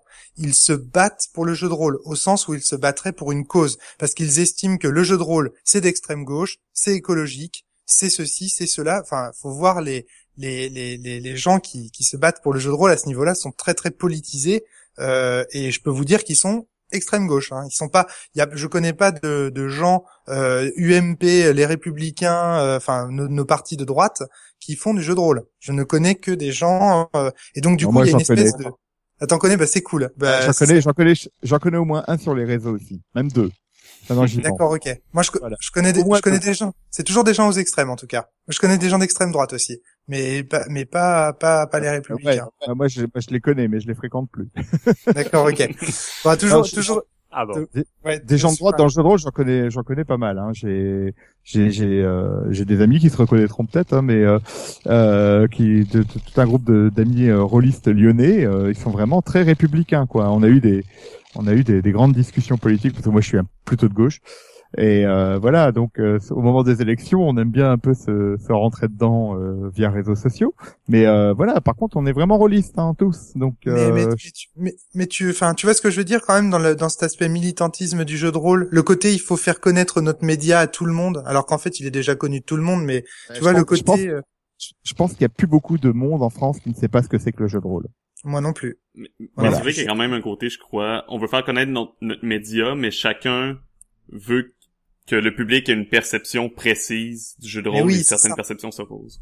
C'est pour ça que ça hystérise le débat. C'est pour ça, par exemple, que la vidéo de Maxime Chatham qui a été diffusée par Black Book sur Casus TV a fait autant de polémiques. Mhm. Parce que en fait, euh, dans ce dans cette vidéo, Maxime Chatham ne présente que le jeu de rôle classique et il dit voici le jeu de rôle. Il ne dit pas ceci est le jeu de rôle que l'on joue le plus. Il dit pas ça, il dit c'est le jeu de rôle. Donc du coup, bah, tous les gens qui ne font pas du jeu de rôle traditionnel ou qui ont des maisons d'édition dans le jeu de rôle non traditionnel, eh ben ils se sentent forcément blessés parce que euh, cette vidéo promotionnelle euh, du, du média jeu de rôle ne parle pas du tout d'eux. Donc il y a, y a ce côté euh, militant, mais il y a aussi ce côté, il faut tirer la couverture à soi. Là, en l'occurrence, bon bah voilà, c'est Black Book qui l'a fait. On sait que Black Book n'édite que des jeux traditionnels pourquoi est-ce qu'ils iraient faire euh, une promotion du jeu de rôle qui serait euh, dans un sens différent D'ailleurs, dans la vidéo de Maxime Chatham, on voit qu'il montre Pathfinder, on voit qu'il montre les jeux qu'ils ont fait en fait.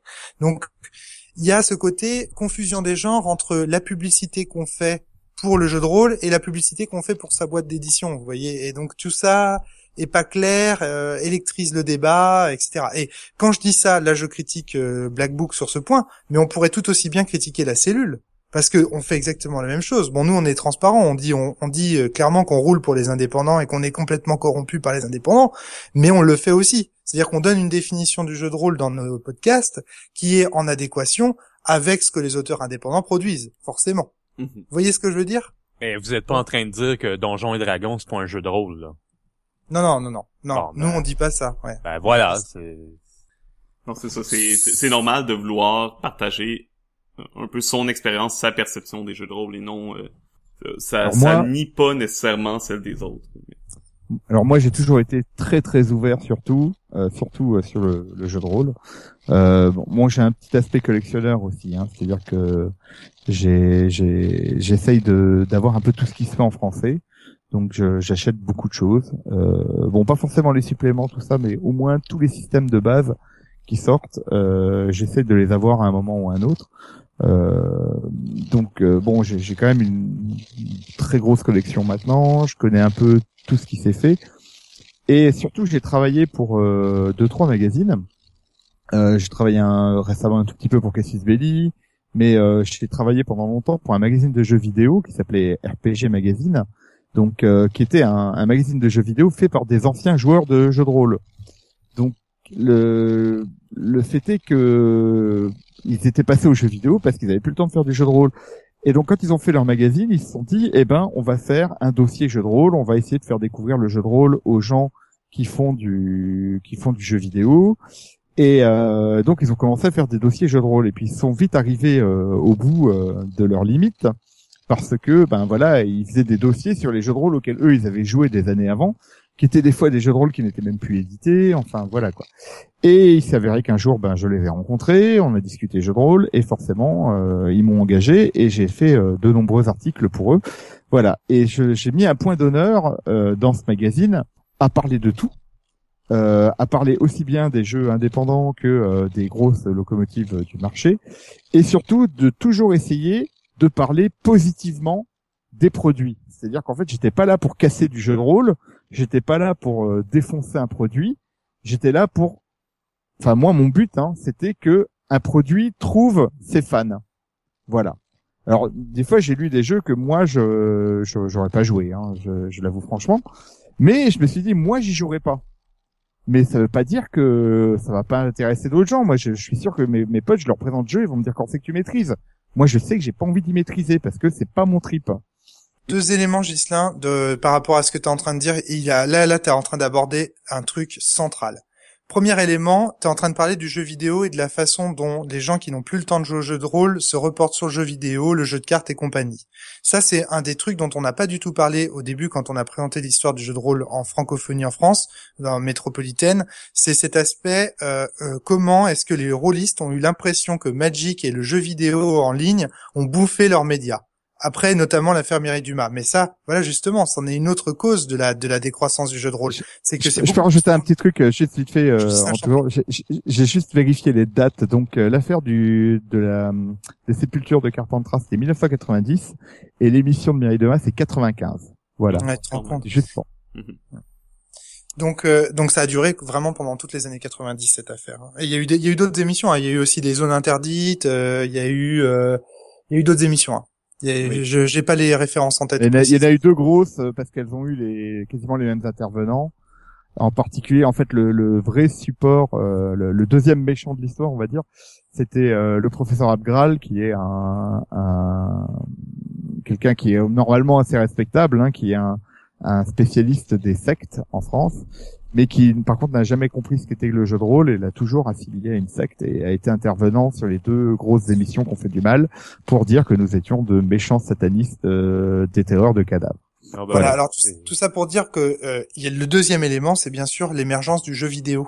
Euh, et euh, du jeu de cartes euh, Magic et compagnie. C'est-à-dire que dans ces dates-là, là, on est en plein dans les années 90, c'est aussi l'émergence de ces jeux-là.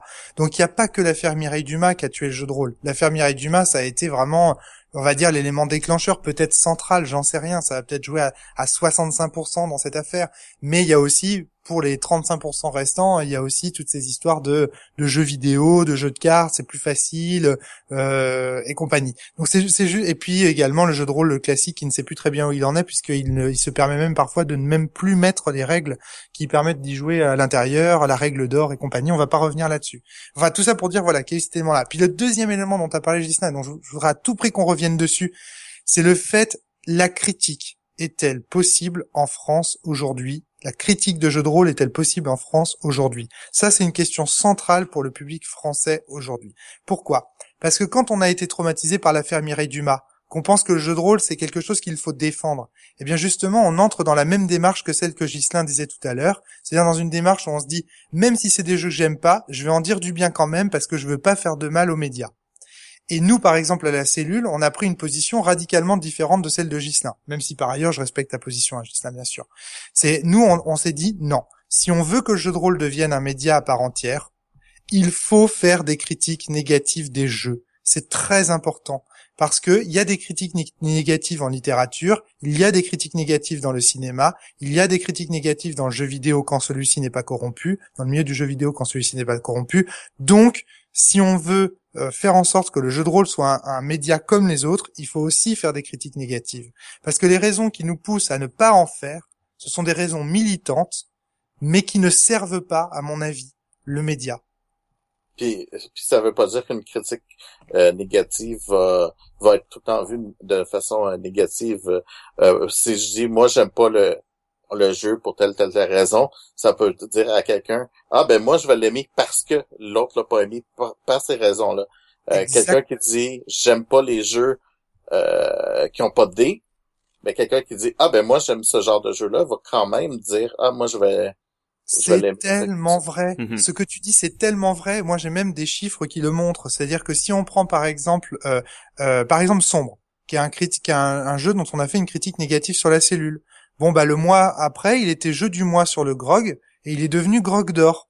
Donc il y a de fortes chances pour que grâce à la critique négative faite par la cellule, Johan, et j'en suis très très heureux pour lui, ait vendu des jeux et vraiment euh, son jeu a été redoré. C'est-à-dire qu'il y a un côté aussi parce qu'il y a une critique négative qui est faite par un média qu'on n'aime pas, et eh ben on va justement aller soutenir l'auteur. Donc la critique négative, elle est, elle peut être négative, mais elle est toujours subjective, et donc du coup, elle, elle, elle est, elle est, elle est, elle est forcément positive pour le média en règle générale. Je suis complètement d'accord avec toi, Philippe. Ça, c'est, c'est quelque chose qu'il faudrait vraiment dire sur les réseaux sociaux français, ce que tu viens de dire. C'est, parce que c'est, on a du mal aujourd'hui à accepter les critiques négatives. Les auteurs le, prennent pour eux. Ils ont la sensation quand quand on fait une critique négative sur la cellule, on a critiqué, euh, par exemple, on a critiqué aussi Kuro, un jeu du septième cercle, de façon extrêmement négative. Bon, j'ai appris aussi qu'il y avait pas mal d'auteurs de Kuro qui étaient pas d'accord avec ce qu'on avait dit, mais plus ou moins d'accord avec nous. Disons qu'ils pouvaient pas forcément le dire pour des raisons politiques, mais il y en avait certains qui étaient d'accord avec ce qu'on avait dit. Et c'est pas grave, c'est pas grave parce que au final ça fait parler du jeu, ça fait le buzz, ça et puis ça dit quoi? Ça dit aussi des goûts de la cellule en matière de jeu de rôle et ça ne dit que ça, uniquement ceci. C'est subjectif. Et, ben, moi j'ai vu j'ai vu l'exemple euh, dans une soirée prototype, quelqu'un m'a dit ah mais j'aime pas ça pour telle chose ou je sais plus qu'est-ce qu'il avait dit puis j'ai fait ah, je suis content que tu m'as dit que tu l'aimes pas j'ai justement réussi à faire ce que je voulais. C'était mon but que t'aimes pas ce côté-là, c'était mon but de faire. Ne pas aimer un jeu, ce n'est pas forcément ne pas aimer l'éditeur, ce n'est pas forcément ne pas aimer ses auteurs. Moi, par exemple, j'ai beaucoup de respect pour Johan Scipion, même si je n'aime, même si je n'aime pas euh, ce qu'il avait fait avec le tome 1 et 2 de Sombre. D'ailleurs, par ailleurs, Johan a nettement amélioré son jeu dans le tome 3 et dans le tome 4. Euh, de la même manière, Neko et Florent, les éditeurs du 7 cercle, je kiffe leur travail, j'ai kiffé leur travail sur Chin. J'ai adoré ce jeu, j'ai adoré Chin. Et c'est pas pour ça que par ailleurs je n'ai pas aimé Kuro. Ça veut pas dire que je les aime pas, ça veut pas dire que je n'aime pas l'éditeur, et ça veut encore moins dire que je n'aime pas le jeu de rôle ou le jeu de rôle traditionnel. Ça veut juste dire que il y a des jeux que je trouve moins bons que d'autres. C'est pas euh, extraordinaire. Mais voyez comme ce côté militant du jeu de rôle fait qu'au final on s'interdit tout à la fin, on s'interdit de réfléchir, on s'interdit d'être bouleversé, on s'interdit de produire des jeux expérimentaux, on s'interdit de critiquer, on est en fait, on a complètement intégré les critiques de Mireille Dumas et on est devenu notre propre caricature et ça c'est triste donc il faut sortir de cette léthargie et heureusement on en sort. Excuse-moi Gislain, je te laisse la parole. Ouais, non non mais j'écoutais avec euh, beaucoup euh, d'attention ce que tu disais. Alors moi je suis pas d'accord sur tout ce que tu dis. Alors je suis d'accord sur euh, sur euh, ce que tu dis euh, sur euh, on peut aimer on peut aimer un éditeur, un auteur et ne pas aimer un jeu. Je suis tout à fait d'accord et d'ailleurs je le dis assez souvent à pas mal d'amis euh, parce que j'ai quand même beaucoup d'amis qui, qui, sont qui sont dans le milieu et puis qui travaillent sur des jeux, donc euh, je suis assez euh, critique sur leur travail. Euh, après, je suis plus ou moins d'accord sur ce que tu dis sur le militantisme. alors moi, je dirais oui pour mon travail sur RPG. je suis, j'ai fait du militantisme parce que mon but c'était vraiment de faire aimer des jeux à des gens qui qui aimaient le jeu vidéo en fait. Donc je l'ai fait comme ça. Par contre, euh, je n'aurais pas conseillé n'importe quoi non plus. Euh, je veux dire, euh, j'ai eu des jeux à la rédaction, donc j'ai pas parlé. Bon, j'aurais pu en parler en en disant du mal, mais je voyais pas l'intérêt. Parce que si mon but c'est de faire découvrir des jeux, je préfère faire découvrir des jeux qui m'ont plu ou même s'ils m'ont pas plu, où j'ai trouvé un intérêt dedans. Ouais, là, dans, dans ta démarche, c'est extrêmement cohérent, effectivement. Non, c'est ça, c'est certain que Ghislain, tu t'adressais à des gens qui, au départ, font pas partie du hobby, font pas, sont pas encore des rôlistes. C'est pour, ça, dans la communauté, oui. C'est pour ça, Gislain, que je ne critiquais pas ta démarche personnelle dans ce cas-là, parce que j'ai bien compris que tu critiquais pas ma démarche, hein. T'inquiète pas. Mais euh, mais c'est simplement pour dire que que je pense que euh, enfin je suis un peu d'accord sur ce que tu dis sur le militantisme, mais je pense qu'il y en a plusieurs formes en fait, et euh, et qu'elles sont pas forcément négatives. Voilà. Donc euh, donc je suis voilà. D'accord avec toi. Je suis d'accord avec toi aussi. Ouais, Évidemment, là, on est on est dans un podcast, on a on a un temps limité. Euh, si on était euh, tous les deux euh, sur des gros fauteuils rembourrés, on aurait le temps d'en discuter pendant deux heures et on verrait effectivement toute la complexité des positions. Et je suis totalement d'accord avec toi, Gislain. Il y a différents types de militantisme, etc. Mes propos sont sont sont, sont très acérés, très très tranchés parce que j'essaye de transmettre un message à travers un, de façon courte. En plus, je suis un gros bavard, donc du coup, j'essaye de me limiter. Mais je crois qu'on l'est tous les deux, donc c'est. Ouais, ouais. Euh, sinon, on parlait beaucoup de justement cette la, plus jeune génération qui grandit beaucoup plus avec les jeux vidéo en général et qui ne sont pas nécessairement exposés tous les jours aux jeux de rôle. Il y a un phénomène récemment, je pense, avec Aventure de joueurs du grenier qui a fait connaître oh les jeux de rôle à plusieurs personnes de, de, la, de la, nouvelle génération. Et euh, même ce phénomène-là a eu beaucoup de répercussions aussi euh, ici au Québec. Beaucoup de jeunes Québécois qui sont mis à s'intéresser aux jeux de rôle par... Qui, euh, qui venaient bah, du jeu ah. vidéo. Puis que, Mhm. ouais. A priori, ça a été une bénédiction pour les boutiques. hein. Ça, c'est euh, les boutiques n'ont jamais vu autant de gens se pointer chez eux en disant on veut le même jeu qu'eux, on veut euh, le truc là auquel ils jouent dans l'émission. Est-ce que vous l'avez, etc. Donc euh, ouais, je pense que c'est une le- le- l'effort de Maillard euh, avec le joueur du grenier a fait que que vraiment ils ont touché beaucoup beaucoup de gens. D'ailleurs, il suffit de voir le nombre d'abonnés à leur euh, à leur chaîne, c'est euh, c'est plus que ce qu'on estime. Euh, enfin non, pas, pas pas plus, mais en fait c'est c'est quand même un gros chiffre par Hmm. rapport au nombre de joueurs qu'on estime en France. Et d'ailleurs c'est vraiment un gros chiffre dans le sens où il correspond pas du tout aux ventes de jeux de rôle françaises. Voilà. Oui, mais parce qu'il y a aussi beaucoup de gens qui viennent pas pour le jeu de rôle. Il y a aussi beaucoup de gens qui viennent juste pour voir Bob Lennon, euh, euh, le joueur du grenier, et, et, et, et Maillard Ouais, euh, mais- raconter leurs conneries, quoi. Mais Non, ils viennent ça, pour ça. Ils viennent pour ça, mais ils voient quand même des gens jouer au jeu de rôle. Mhm. Et euh, Puis je qui pense, je pense que s'amuser si- aussi. voilà, qui s'amusent. Et puis je pense que s'ils les, enfin, et ça, ça- ça doit déjà les faire réfléchir sur c'est quoi ces jeux, euh, comment on y joue, euh, est-ce qu'on peut faire pareil, voilà. Et c'est, enfin, Alors, à mon avis, euh, Là c'est aussi, quand moi, même j'ai- super bon pour notre pour le loisir, quoi.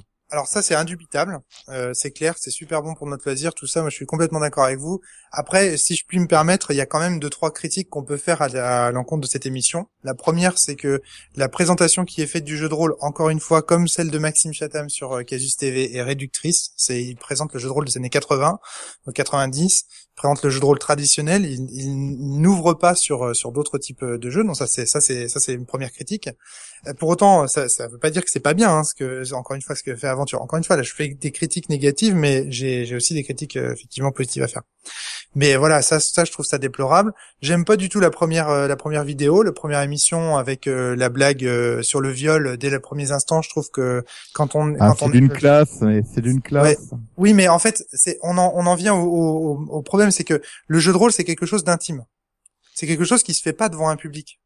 Le jeu de rôle, c'est fait pour partager avec des potes à un instant donné, un, un moment fini. Euh, la partie, une fois qu'elle est terminée, elle ne sera plus jamais rejouée, elle ne sera plus jamais refaite, jamais relue et compagnie. Donc, ils sont dans des conditions avec aventure qui ne sont pas des conditions d'une partie de jeu de rôle ordinaire. Ils sont en public, ils se donnent en spectacle euh, et compagnie. Et Ah, ça, je suis d'accord avec toi, Romaric, mais je, c'est ça. Je crois que le jeu de rôle peut être fait en public, mais faut faut se mettre des règles supplémentaires justement. Voilà. Moi personnellement, j'ai eu un peu la même ça. réaction que toi avec Aventure. J'ai commencé à le regarder, j'ai fait OK, non, c'est pas ma vision de jeu de rôle. Euh, j'aime pas de la façon dont il le présente. Puis j'avoue Mais que au début, j'ai un peu été euh, heurté dans quelque sorte par le fait que c'est cette façon, c'est cette image des jeux de rôle qui a été propagée à tant de personnes. Mais au final, l'im- l'impact euh, final est, est probablement plus positif que négatif. Mais sinon, Je suis d'accord avec toi, je suis Etienne. hein. d'accord avec toi quand même pour euh, Alors moi, je suis, je, suis, je suis tout à fait d'accord avec Étienne. Et euh, enfin moi, ce que je voulais dire, c'est que c'est très franco-français aussi de faire ce genre euh, d'émission, enfin de cette façon-là, quoi. Et euh, c'est vrai aussi que euh, dans cette émission, il n'y a pas que le jeu de rôle qui est mis en avant. Il y a la personnalité euh, de Mhm. certains des joueurs, entre autres euh, ben, euh, Bob Lennon et, et le joueur du grenier. Euh, il y a eu la même chose de fait aux États-Unis, hein, dans Tabletop par exemple. Oui. Est-ce que j'ai oui voilà Oui. dans Tabletop euh, ils ont fait quelques parties de jeux de rôle en partie euh, sur Dragon Age euh, ca- voilà ils ont fait Fiasco Euh, il y a aussi euh, la petite série euh, justement où euh, Will Wheaton maîtrise euh, une campagne euh, d'un jeu qu'il a créé euh, à des amis acteurs euh, qui est quand même d'une euh, mille fois plus classieuse quoi que que que ce qu'a fait euh, euh, Maillard avec son Mhm. équipe euh, voilà qui est en plus euh, bah, mieux filmé qui qui se passe pas par euh, par réseau Mais c'est ça. Je, je- mais je pense voilà. que la grande différence, au- Et, vraiment, justement, que c'est des gens qui sont conscients, qui s'adressent euh, à un public, qui sont devant des caméras, devant des... Dans un studio, en quelque sorte voilà, on est presque à la limite euh, de, de la scénarisation, je dirais, hein, mhm. euh, dans leur cas. Je pense qu'ils jouent réellement, mais euh, je pense aussi qu'ils sont capables de retourner une scène euh, pour pour que ça soit plus beau à l'écran, pour que voilà. Et je trouve ça beaucoup beaucoup plus intéressant.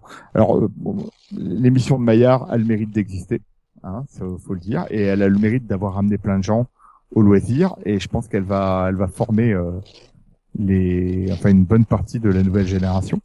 Mais euh, j'espère qu'elle va pouvoir dépasser le concept de cette émission mhm. et euh, s'apercevoir qu'il y a autre chose ailleurs. bon, on a fait la même chose avec on a fait la même chose avec le donjon de Nullbuck. Hein. Euh, on a eu vraiment une explosion parce que en fait, quand on a démarré le donjon de Nullbuck, il y a que un quart de rôlistes qui sont arrivés au donjon de Nullbuck.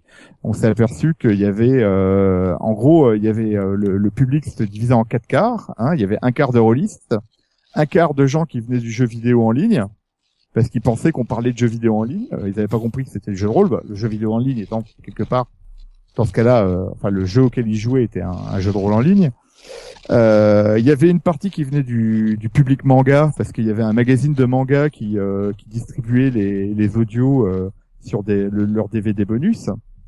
Et il y avait un quart de gens qui venaient par le bouche à oreille qui avait euh, un copain leur avait fait écouter, ils avaient trouvé ça marrant et puis du coup ils venaient au concert. Voilà. Donc euh, par contre euh, tous ces gens-là, pour un quart de rôlistes, on a contaminé trois quarts de parolistes qui ensuite se sont mis au jeu de rôle parce que ils ont dit ah bah du coup on a essayé, c'est sympa, on a joué avec les copains, etc. bon voilà. Donc je pense que je pense que l'émission de Maillard va contaminer pas mal de gens pour le jeu de rôle, en particulier des gens qui n'ont peut-être entendu parler que des jeux vidéo avant, parce que ils sont fans du joueur du grenier. Mais je crois que ça a aussi donné justement euh, l'opportunité à Maillard, je crois qu'il a commencé justement un blog dans lequel il prend beaucoup plus le il prend le temps justement de oui, montrer d'autres sortes de jeux. Euh, ouais, il a il a une chaîne euh, il a une autre chaîne aussi où il fait des où il joue avec d'autres joueurs médiatiques à d'autres jeux donc euh, voilà, et c'est un peu plus intéressant. Euh, entre autres, il, a joué avec euh, ePenseur, qui est un YouTuber euh, qui fait de la science, qui a fait entre autres les premières parties des spectacles d'Alexandre Astier en France. Donc euh, et ils ont joué à l'appel de Cthulhu. Hein. Voilà, donc, déjà un peu différent. Je suis complètement, je suis complètement d'accord avec vous. Mais je trouvais ça juste curieux que le joueur du grenier, qui passe son temps à débiner des jeux des années 80 sur la Nintendo, euh, ce, ce, ce, en, en, matière de jeu de rôle fasse euh, la promotion sur sa chaîne du jeu de rôle dysfonctionnel des années 80. Ça m'a beaucoup amusé de voir comme euh, on peut être euh, très critique à l'égard d'un média et, et, par ailleurs manquer peut-être euh, de modernité sur un autre quoi. En fait, on est tous on est tous le rétrograde de quelqu'un d'autre quelque part quoi. On en est tous très à la pointe sur certains domaines et puis euh, on va être très conservateur euh, dans d'autres dans d'autres trucs et tout ça. Donc ça ça m'a ça m'a amusé. Bon, moi ce que j'ai pense que dans son cas, euh, je pense que dans son cas, autant au niveau du jeu vidéo que du jeu de rôle, c'est plus une question de nostalgie que d'autre chose. Ben bien sûr, ils font ce qu'ils aiment, ils font ce qu'ils ont aimé, et ils ont bien raison. Et c'est pour ça que moi je pense que cette émission, elle vient du cœur. Elle est, c'est un, c'est un cri d'amour au jeu de rôle qu'ils ont aimé dans les années 80. Ils ont bien raison de la faire. Mais c'est pas pour ça que je m'interdirais de dire que certaines choses ne vont pas dans cette émission. Voilà. non, mais on voit justement ça a commencé du moins il y a quelques années ici en Amérique du Nord. Il y a beaucoup, beaucoup de chaînes euh, YouTube justement qui sont consacrées à faire des parties de jeux de rôle euh, par soit Google Hangout, Skype, des choses comme ça. Euh, il y en a, c'est ça, c'est moins léché. La position est peut-être moins léchée que que justement on, parlait des, des, autres tout à l'heure. Il y a, y a, quelque chose, il y a quelque chose qui marque dans notre conversation, c'est que on a l'air de se féliciter que des gens euh, viennent au jeu de rôle. Vous voyez, euh, euh Ghislain parlait de contamination. Euh, on a l'air d'être tous heureux. J'aime bien, ce terme contamination. Ça, fait un peu, invasion zombie. On les, on contamine et puis il devient rôliste et puis il contamine quelqu'un à son tour et euh, on propage le virus. En fait, j'aime beaucoup ce terme parce que au, au, début des années 80, quand j'ai commencé à jouer, avec l'arrivée de la boîte rouge euh, d'initiation à Donjons Dragon. C'était vraiment ça. Euh, J'avais la chance d'avoir euh, un ami qui jouait déjà, euh, un autre ami qui est tout de suite venu au loisir, et puis après on, a, on allait voir des copains dans la classe, on disait qu'est-ce que tu fais ce week-end? Viens jouer avec nous. Et puis et voilà, et hop, et on augmentait le nombre Et- de joueurs Et- et euh, vous régulièrement comme ça, et on a, on a monté notre premier club de jeux de rôle, euh, voilà. Et, et et je trouve que c'est ce qui manque maintenant. Bon, maintenant on le fait via les réseaux sociaux, on le fait euh, grâce à l'émission euh, de de, euh, de Maillard, voilà, qui, qui permettent de contaminer à nouveau. Mais d'un autre côté, on est, je ne vois plus beaucoup de gens qui vont s'adresser à d'autres gens en disant, euh, euh, ça tu connais le jeu de rôle? Non? Qu'est-ce que tu fais ce week-end? Oui, Viens, tu, Fais une partie à la tu- maison. Tu sens pas quand même un petit paradoxe? C'est-à-dire qu'on est en train de dire depuis tout à l'heure que euh, l'affaire Mireille Dumas, tout ça, ça a accusé le jeu de rôle d'être une secte et compagnie, mais en même temps, nous, on se félicite. Oui, oui, bien sûr, mais oui, mais regarde comment on en parle. Regarde, oui, mais Gislin, regarde comment on en parle. On en parle, on dit, on est content qu'il y en ait de plus en plus à le, à le pratiquer ce loisir. Euh, dans notre jeu de rôle, euh, on parle de, on parle de contamination. On est content quand des people parlent de notre, de notre loisir.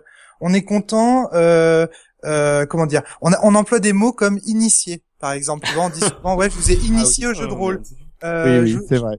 et on, on parle de maître de jeu, maître de cérémonie. Mhm. Enfin, vous trouvez pas quand même que euh, pour un loisir qui se défend d'être une secte, on en prend quand même euh, méchamment les, les, les attitudes?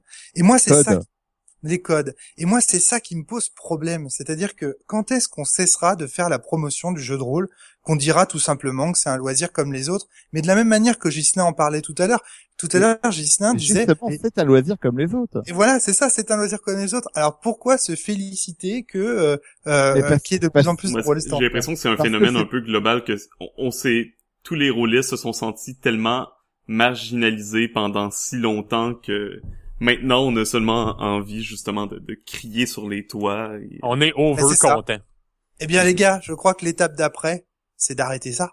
Oui, c'est d'arrêter, effectivement. la- la- la- de dire bon bah voilà, c'est bon, on a gagné grâce à Gislin au Néalband. Effectivement, on a franchement On a- le on a- Néalband, Non, mais on a, ça c'est a pas fait qu'on a bien. gagné ou pas gagné. C'est que je pense qu'il y a, non, mais le problème, le problème de vision de notre loisir est aussi dû au fait qu'il y a plein de gens qui ne savent pas ce qu'on fait. Et justement, comme ils ne savent pas ce qu'on fait, comme ils ne savent pas que c'est simplement un loisir inoffensif où des gens se réunissent autour d'une table comme ils se réuniraient pour jouer aux échecs ou à, ou au Monopoly, euh, ils vont continuer à dire que euh, c'est euh, un loisir. Mais tant mieux. Mais qui disent que c'est bah, regarde, regarde la manière dont par exemple les francs-maçons ils attirent énormément de gens avec le folklore parce qu'on pense que c'est quelque chose de complètement bizarre, euh, qu'ils ont des secrets et tout. Mais mais continuons. Moi je dis si si tu veux vraiment contaminer les gens et initier les gens au jeu de rôle, mais continuons de faire comme si on avait des secrets et qu'on était dépositaire. Enfin enfin tu vois ce que je veux dire euh, Pourquoi Ah euh, non, mais moi, moi, ça, moi, ça me, enfin, c'est pas que, voilà, c'est pas Non, mais là, je rigole. C'est pas que ça. Non, non, mais je, je, je, je, je trouve ça très, très amusant aussi. Mais euh, non, mais moi, ce, moi, ce qui m'embête, c'est quand, euh, personnellement, hein, c'est quand, euh, alors ça arrive de moins en moins souvent parce que, comme j'ai dit, je pense que maintenant, quasiment, tout le monde sait plus ou moins ce qu'est le jeu de rôle dans notre société. Euh, mes collègues, euh, si je parle jeu de rôle, euh, voilà, ils sont moins capables de dire qu'ils ont joué une fois à, Donjon et Dragon ou à l'appel de Cthulhu, que ça leur est plu, que ça leur est pas plu. Voilà. Après, moi, je peux pas non plus forcer les gens à aimer mon loisir. Hein. Ça, c'est pas du tout mon objectif. Mais c'est simplement le fait de quand quelqu'un sait pas ce que c'est, je préfère essayer de lui montrer pour pas qu'il se fasse une fausse idée dessus. Voilà. Voilà, sans Ouais, être, sans pour autant, Ça- sans ça, pour c'est autant pas- entrer dans le prosélytisme. Non, non, non, non. Moi, le pré- bah, ça m'intéresse pas du tout. En plus, euh, je ne veux surtout pas que tout le monde joue au jeu de rôle. Il y a, il y a- il y a des gens. euh, Ah. je suis désolé. Non, effectivement. il y a- il y, a, des- il y a des gens, faut pas les laisser jouer au jeu de rôle. Euh, voilà, c'est c'est pas leur truc. Ou alors, euh, ou alors c'est dangereux pour eux, hein, aussi. Voilà, on va, on va dire que, on va dire que là je dis du mal du jeu de rôle, mais je, je pense que dans notre société, il y a quand même des gens qui, euh, qui, qui sont pas faits pour ça, quoi. Voilà. Il faut être Même prêt à ça, un certain contrat social pour jouer au jeu Comme il y a des gens, il faut pas leur donner une arme à feu, hein, donc faut pas les inscrire à un club de tir. Voilà, c'est Je, pareil. je voudrais, je, voudrais- je voulais juste attirer votre attention sur le fait que de la façon même dont on parle du média fait sectaire en fait. Mais, c'est que, vrai vois, que notre, voilà. Notre Mais oui. euh, vocabulaire, autant le vocabulaire américain que, que le vocabulaire français est, semble très influencé du moins par euh, cette moi, espèce de chasse aux sorcières qui a eu euh, Ouais. J'avais un ami qui avait fait un truc euh, où il avait remplacé tous les termes euh, un peu sectaires par des termes de sport. Ça marchait pas trop mal, mais d'un autre côté, ça faisait vraiment bizarre. mhm. Mais en même temps maintenant c'est au lieu, au lieu de dire maître de jeu, il disait arbitre, par mais exemple. ça c'est Euh, des termes qui sont tellement ancrés dans le hobby que Voilà. ça ce serait très difficile de s'en séparer. Ils font partie de notre histoire maintenant. Et Exactement. il faut les utiliser, etc. Mais il faut aussi les désenchanter, tu vois. Mhm. Voilà. Je suis d'accord. Effectivement. Bon ben, je crois qu'on va devoir euh, couper court à la discussion malheureusement. Oh, c'est plat. On En aurait deux heures déjà? Ouais, On en on passe aurait vite pu parler tellement plus longtemps et euh, on aurait eu au moins des sujets pour euh, 5-6 podcasts avec tout ce qu'on a parlé. On peut-tu avoir au moins une chanson de Ghislain? Oh, bon. Il fait la percussion. Vous savez que dans le Band, j'ai pas le droit de chanter. Hein. Vous Ouais, vrai? Oh. Moi, je suis percussionniste. Quand je chante des trucs, ils me tapent dessus. Donc euh, voilà. Ah, avant qu'on se quitte, peut-être une petite dernière question pour vous deux.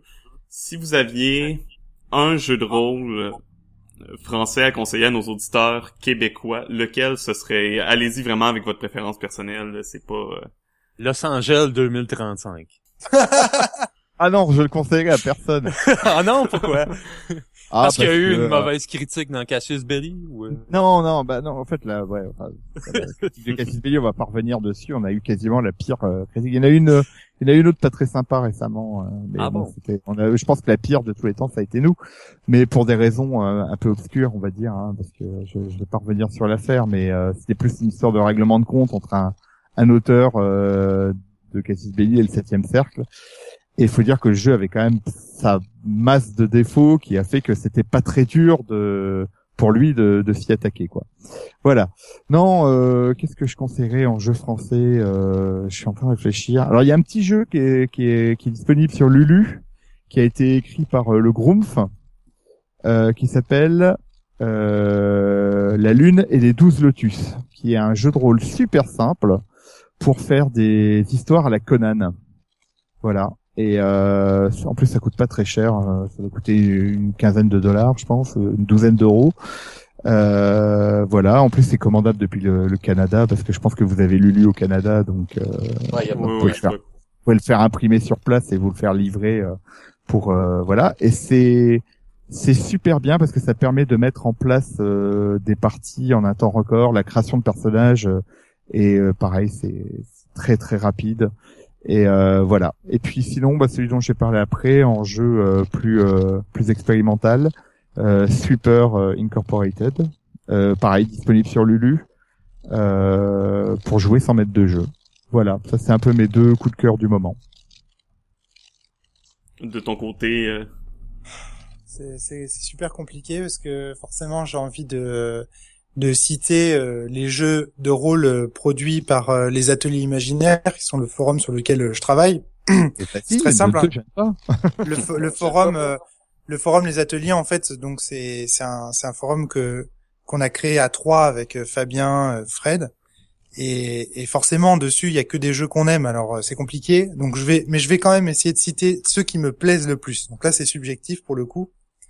Pour moi il y a Sphinx de Fabien Hudvine qui est un jeu formidable Sphinx c'est un jeu dans lequel euh, on est des joueurs des, per- des personnes des personnages euh, souvent très très compétents dans leur domaine qui vont être employés par une entreprise qui s'appelle l'Alma Mater qui est un peu l'équivalent de la compagnie dans Alien, vous savez, cette espèce d'entreprise dont on sait pas très bien qui la dirige, mais on sait qu'elle a des, des, des, des objectifs très flous et très forts pour l'humanité, Mhm. qui va nous envoyer, en fait, l'Alma Mater va nous envoyer dans des ruines.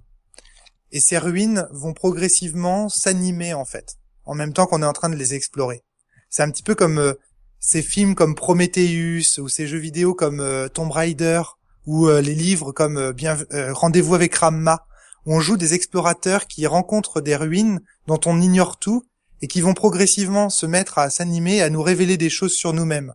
Et ce qui est très intéressant en Sphinx de Fabien, c'est que les ruines nous apprennent des choses qui sont des secrets mais de notre propre personnalité. C'est-à-dire qu'on trouve dans ces ruines des choses qui nous parlent à nous-mêmes, à nous, à nous seuls, comme si ces ruines avaient été faites pour nous. Et le jeu est extrêmement euh, profond. On- quand on explore les ruines, on a on est vraiment pris au trip. Rien que d'en parler, là, ça me fait des frissons parce que c'est un jeu qui est vraiment merveilleux. Le défaut de ce jeu, parce que vous savez que moi, quand je fais une critique positive, j'aime bien aussi critiquer négativement. Le défaut de ce jeu, c'est qu'on joue tous chacun notre tour un petit peu. Donc on joue Mm. tous un peu chacun de notre côté. Ça, c'est un peu dommage. On a envie de jouer tous ensemble, mais on joue un peu. Mais alors, le jeu est très très puissant, très intéressant, et puis il y a des mécaniques de jeu très très originales. Quand on découvre, par exemple, quand le joueur découvre un secret de ruine, euh, il gagne des points. Donc ça, ça incite les joueurs à être constamment dans une réflexion, dans une espèce de brainstorm en fait, pour trouver en fait les- le secret des ruines. Et c'est génial. C'est un jeu qui est très immersif, très profond, euh, vraiment très très intéressant. Une perle du jeu de rôle français à mon avis. L'autre jeu que j'avais envie de situer, il n'est pas français. C'est un jeu francophone, mais il n'est pas français. C'est un jeu euh, de Sylvie Guillaume et de Christophe Beuclet qui s'appelle Les Petites Choses Oubliées. C'est un jeu dans lequel, euh, donc, il se présente sous la forme de carte postale. Euh, c'est un jeu dans lequel deux personnes font appel à un médecin, un psychologue, qui est capable d'effacer les souvenirs. Et ces deux personnes, c'est un couple en fait, c'est un, mari et sa femme par exemple, euh, qui s'apprêtent à se séparer et qui décident euh, devant ce psychologue de raconter leurs meilleurs souvenirs en se servant de photographies que, le, que les deux personnes choisissent eux-mêmes. Et au terme de la partie, donc euh, ils racontent en fait, ils regardent les photographies puis ils racontent des souvenirs liés à ces photos, des souvenirs de couple. Et au terme de la partie, le couple devra décider si finalement ils effacent les souvenirs de leur relation ou s'ils les gardent et s'ils se donnent une seconde chance. Ce jeu, il est magique parce que c'est un jeu à deux qu'on peut très bien faire avec sa copine ou avec un ami et euh, qui qui permettra en fait d'interroger les joueurs sur, euh, enfin, à travers les souvenirs fictionnels que l'on se raconte en fait, on se dit beaucoup de choses en vrai et c'est très intéressant. Voilà, c'est deux jeux que j'aime beaucoup. Je vais essayer de, de mettre les liens pour les jeux dont vous avez parlé euh, sur le podcast. Sinon, je vous remercie énormément pour votre présence. La Eh ben, discussion a merci été de nous avoir. C'est Ouais. nous qui vous remercions. Et Romaric, Voilà. euh, je te mets au défi si jamais on se rencontre. euh, je vais te battre à Leval. On, on fera un 4 de 7. Une série. On n'a pas besoin de se rencontrer, Marc. Ah Parce non! que, en ce moment, et non, parce que en ce moment, alors j'aimerais bien te rencontrer. Hein, c'est pas, je dis pas ça. J'aimerais bien te rencontrer. euh. L'idéal serait que je te mette une branlée en vrai. Ah, Mais bah, attends, c'est pas fait encore, ça, là. là. non, mais mais en fait, il y a un jeu en ligne qui vient de sortir, qui est développé par un, un quelqu'un qui s'appelle Loïc Giraud, qui a développé en fait un jeu euh, pour le Val en ligne. Je t'invite à aller sur les ateliers imaginaires, à taper euh, sur le forum du Val, euh, le jeu vidéo dans les nuages, le Val dans les nuages, je crois que ça s'appelle.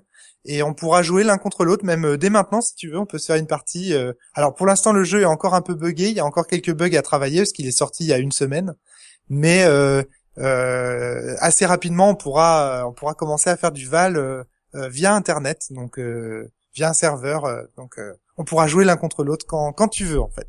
Voilà. Oh wow, c'est le fun ça. Cool. Faudrait qu'on fasse ça en direct. Ça, c'est quelque chose que je note pour le Val, c'est les gens, ils font plein de choses pour le Val. Là, il y a quelqu'un, vous vous rendez compte, il a développé un jeu en ligne gratuitement. Il m'a développé ça gratos, j'ai rien demandé. Le Oh. type, il est arrivé, il m'a dit, tiens, je... Et il y a quelqu'un qui avait fait une, euh, une application sur Android aussi, pour le jeu. Donc, si vous avez un smartphone euh, sous Android, vous pouvez télécharger l'application. Et il s'appelle Loïc aussi, d'ailleurs. Il s'appelle euh, Siol, Loïc. Et, euh, et c'est, enfin, je trouve ça extraordinaire. Ce jeu, il, il crée des vocations. euh, c'est très bizarre. C'est très très bien. C'est une bonne Oui, chose. très- ouais. Donc, voilà. Donc, encore Merci, une fois, euh, un merci dernier les merci. aventureux. Ah, merci à vous d'avoir été là. Merci le Canada. Le Québec. Vive dis- le Québec libre. Ouais, mais merci la France, merci les potos. Voilà. Bah moi, ce fut une joie de, de participer et j'espère qu'on se refera ça à l'occasion. Ouais, Oui, carrément. ce serait un plaisir sur d'autres sujets. euh, C'est toujours intéressant de discuter avec des gens qui nous regardent euh, de l'étranger ou de l'extérieur. Moi, j'en ai- je m'en suis rendu compte avec mes amis belges et suisses parce que ça nous permet de prendre du recul bah, sur nous-mêmes. euh, Enfin voilà, c'est le- tous les principes de l'altérité quoi. Ça nous permet aussi de voir nos propres euh, mhm. nos propres défauts, nos défauts. propres. Ouais, exactement. Puis pour nous, c'est intéressant parce que justement, comme je disais, ici au Québec, c'est ça commence à, à naître la, les- la communauté vraiment de, de rôlistes grâce à Internet. Ça nous, a permis de se rassembler. On, on commence à avoir des éditeurs un peu plus qui font leur apparition. Il y en a eu dans le passé, mais c'est mort euh, presque aussitôt que c'est né. Donc, euh, Puis on n'a pas la même stigmatisation au niveau des des des sectes. Puis non, des- non, exactement. On n'a jamais eu ces problèmes-là ici. Non. Ben, il y a de- déjà eu en Amérique du Nord, mais la communauté était tellement silencieuse que ça nous a pas affecté ici, du moins au Québec. Ça, on a eu un peu les retombées, euh, un peu de la, de la France et des États-Unis. Euh, il y a eu certains de ces choses-là qui ont passé, mais pas autant. Euh, ça, ça a moins stigmatisé, mais Mhm. le nombre de joueurs n'était pas non plus très gros. Là. On était, ça a toujours été une petite communauté, et pour nous, je regarde ce qu'on avait main- qu'on a. Puis c'est sûr que euh, bon, avec la médiation, avec euh, avec l'internet, euh, on voit peut-être plus les gens facilement qu'avant, mais euh, euh, je peux dire que les, les, les conventions, les choses comme ça, ça ça ça, ça le grossi de, Mhm. de, de environ dix fois plus que qu'est-ce qu'on avait à, à l'époque. euh, Étant des, des francophones dans un pays anglophone, on est dans une situation bien étrange. Ouais, il y a Et ça aussi. C'était pour ça aussi euh, plutôt ma question des PDF parce que ça m'arrive tellement souvent de rencontrer des joueurs de jeux de rôle ici au Québec et dire qui me disent j'adorerais jouer au jeu de rôle ou à tel jeu mais je il- je le trouve pas en français alors que je sais très bien qu'il existe par exemple en français mais qu'on le distribue pas ou qui est plus difficile à trouver ici. Ouais, Ouais. ça c'est triste. hein. Ça c'est triste. hein. Mhm. Je j'en parlerai à sur les ateliers imaginaires de ça si vous voulez. Je on, on en fera un podcast là-dessus pour discuter de tout Je, ça. je me joindrai euh, au forum pour discuter avec vous. Ouais, Ouais, ouais, je ouais. pense que moi aussi. C'est vrai qu'on a, nous on pense, on n'a pas pensé comme ça. euh. Enfin, nous c'est vrai qu'on aime bien faire euh, pour un support un propos. Mhm. Si on a, si j'avais un propos de jeu de rôle qui qui tripait sur la sur la connexion, sur la cyber, euh, sur la cyber, euh, sur ce genre de choses, je me dirais ouais, c'est logique, c'est cohérent qu'il soit en PDF et qu'il y ait des liens partout qui ramènent même parfois à certaines pages internet qui existent vraiment. Enfin, tu vas essayer de faire un truc comme ça. Mais euh, moi, j'ai toujours fait des jeux, vu que je suis philosophe avant d'être euh, rôliste, j'ai toujours fait des jeux qui s'appuient sur des livres parce que c'est ma tradition, c'est mon histoire en fait, les livres de philo et les livres. et tout ça. on a le même euh, le même passé sans savoir. Ouais, Ouais. ouais, mais, mais, mais effectivement, mais en même temps, euh, nous autres, on voit de plus en plus aussi la- l'utilisation du livre et l'utilisation du PDF. Moi, souvent, dans une partie, j'ai les deux devant moi parce qu'il y a des choses que je vais retrouver plus facilement sur le PDF que dans le livre. Et le livre, ben, à un moment donné aussi, on apprend à le connaître personnellement. Fait que on- je suis capable d'ouvrir euh, euh, à la page sans même regarder des fois euh, à de quelques pages près à certaines sections de, de certains de mes livres parce que je, euh, on, on, on, sait qu'il est plus ouvert de à cette page-là, fait que la craque est là. Il y a euh, des choses qu'on voit dans, dans, dans nos livres assez rapidement, mais en même temps, si on veut commencer à chercher des choses un peu plus obscures dans, dans notre livre, faire une recherche sur un PDF, c'est très rapide, et aussi de la distribution. Euh, la distribution, euh, je suis moi aussi je suis un collecteur, fait que j'aime avoir les objets, mais en même temps, des fois, je suis un peu aussi collecteur des jeux. Fait que si je suis pas capable d'aller chercher le l'objet, ben si je peux aller au moins avoir le PDF pour Mais- pouvoir lire, pour pouvoir euh, pour apprendre.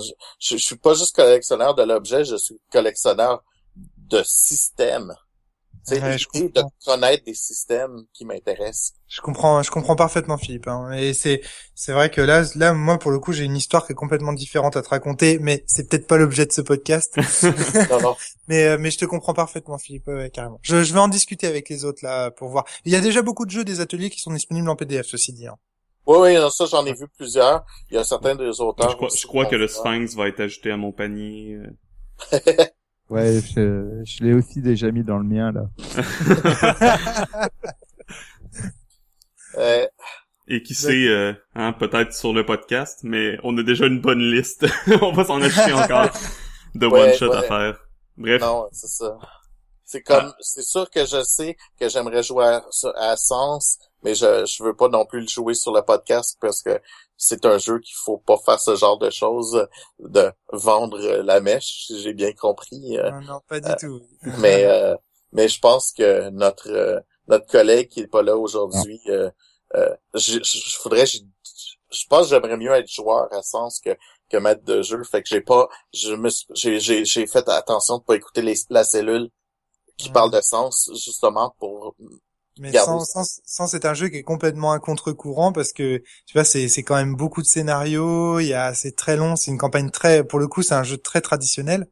Euh, et du coup, c'est vrai que là aujourd'hui, ce qui est à Ah, la il- mode, c'est surtout les petits Il jeux. est et tout pas ça. si traditionnel. Hein. Ouais, j'ai vu, euh, je t'ai vu jouer. Euh... Vends pas la mèche. Non, je ne vends pas la mèche. Je ne vendrai pas la mèche, mais euh, voilà. Je Non, non, mais- il a, il est, il est, abs- enfin, dans sa présentation, il est traditionnel, mais euh, effectivement, il ne l'est pas, quoi.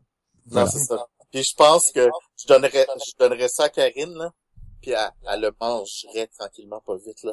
Puis elle, elle, elle nous le ferait jouer, là. Vous êtes Probablement, c'est. Merci les aventureux. Ouais, ouais, ça fait plaisir. Merci à vous Merci encore beaucoup. une fois. On, on va se quitter avant de repartir pour un autre deux heures. Ah. Malgré que c'est pas l'envie, c'est pas l'envie qui manque, mais Non, non, non, mais faut, faut se refaire ça et puis c'est tout. Hein. Il y a les, Ouais. on, on peut, je effectivement. Il nous reste beaucoup de sujets encore à, à parler. Donc, OK. on Alors, vous souhaite une euh, excellente journée. On remercie ben, tous nos vous. auditeurs. Et euh, on se revoit une prochaine fois pour un prochain sujet. Et on va, on vous dit surtout bonne aventure. Bonne aventure. Bonne Bonne aventure. aventure.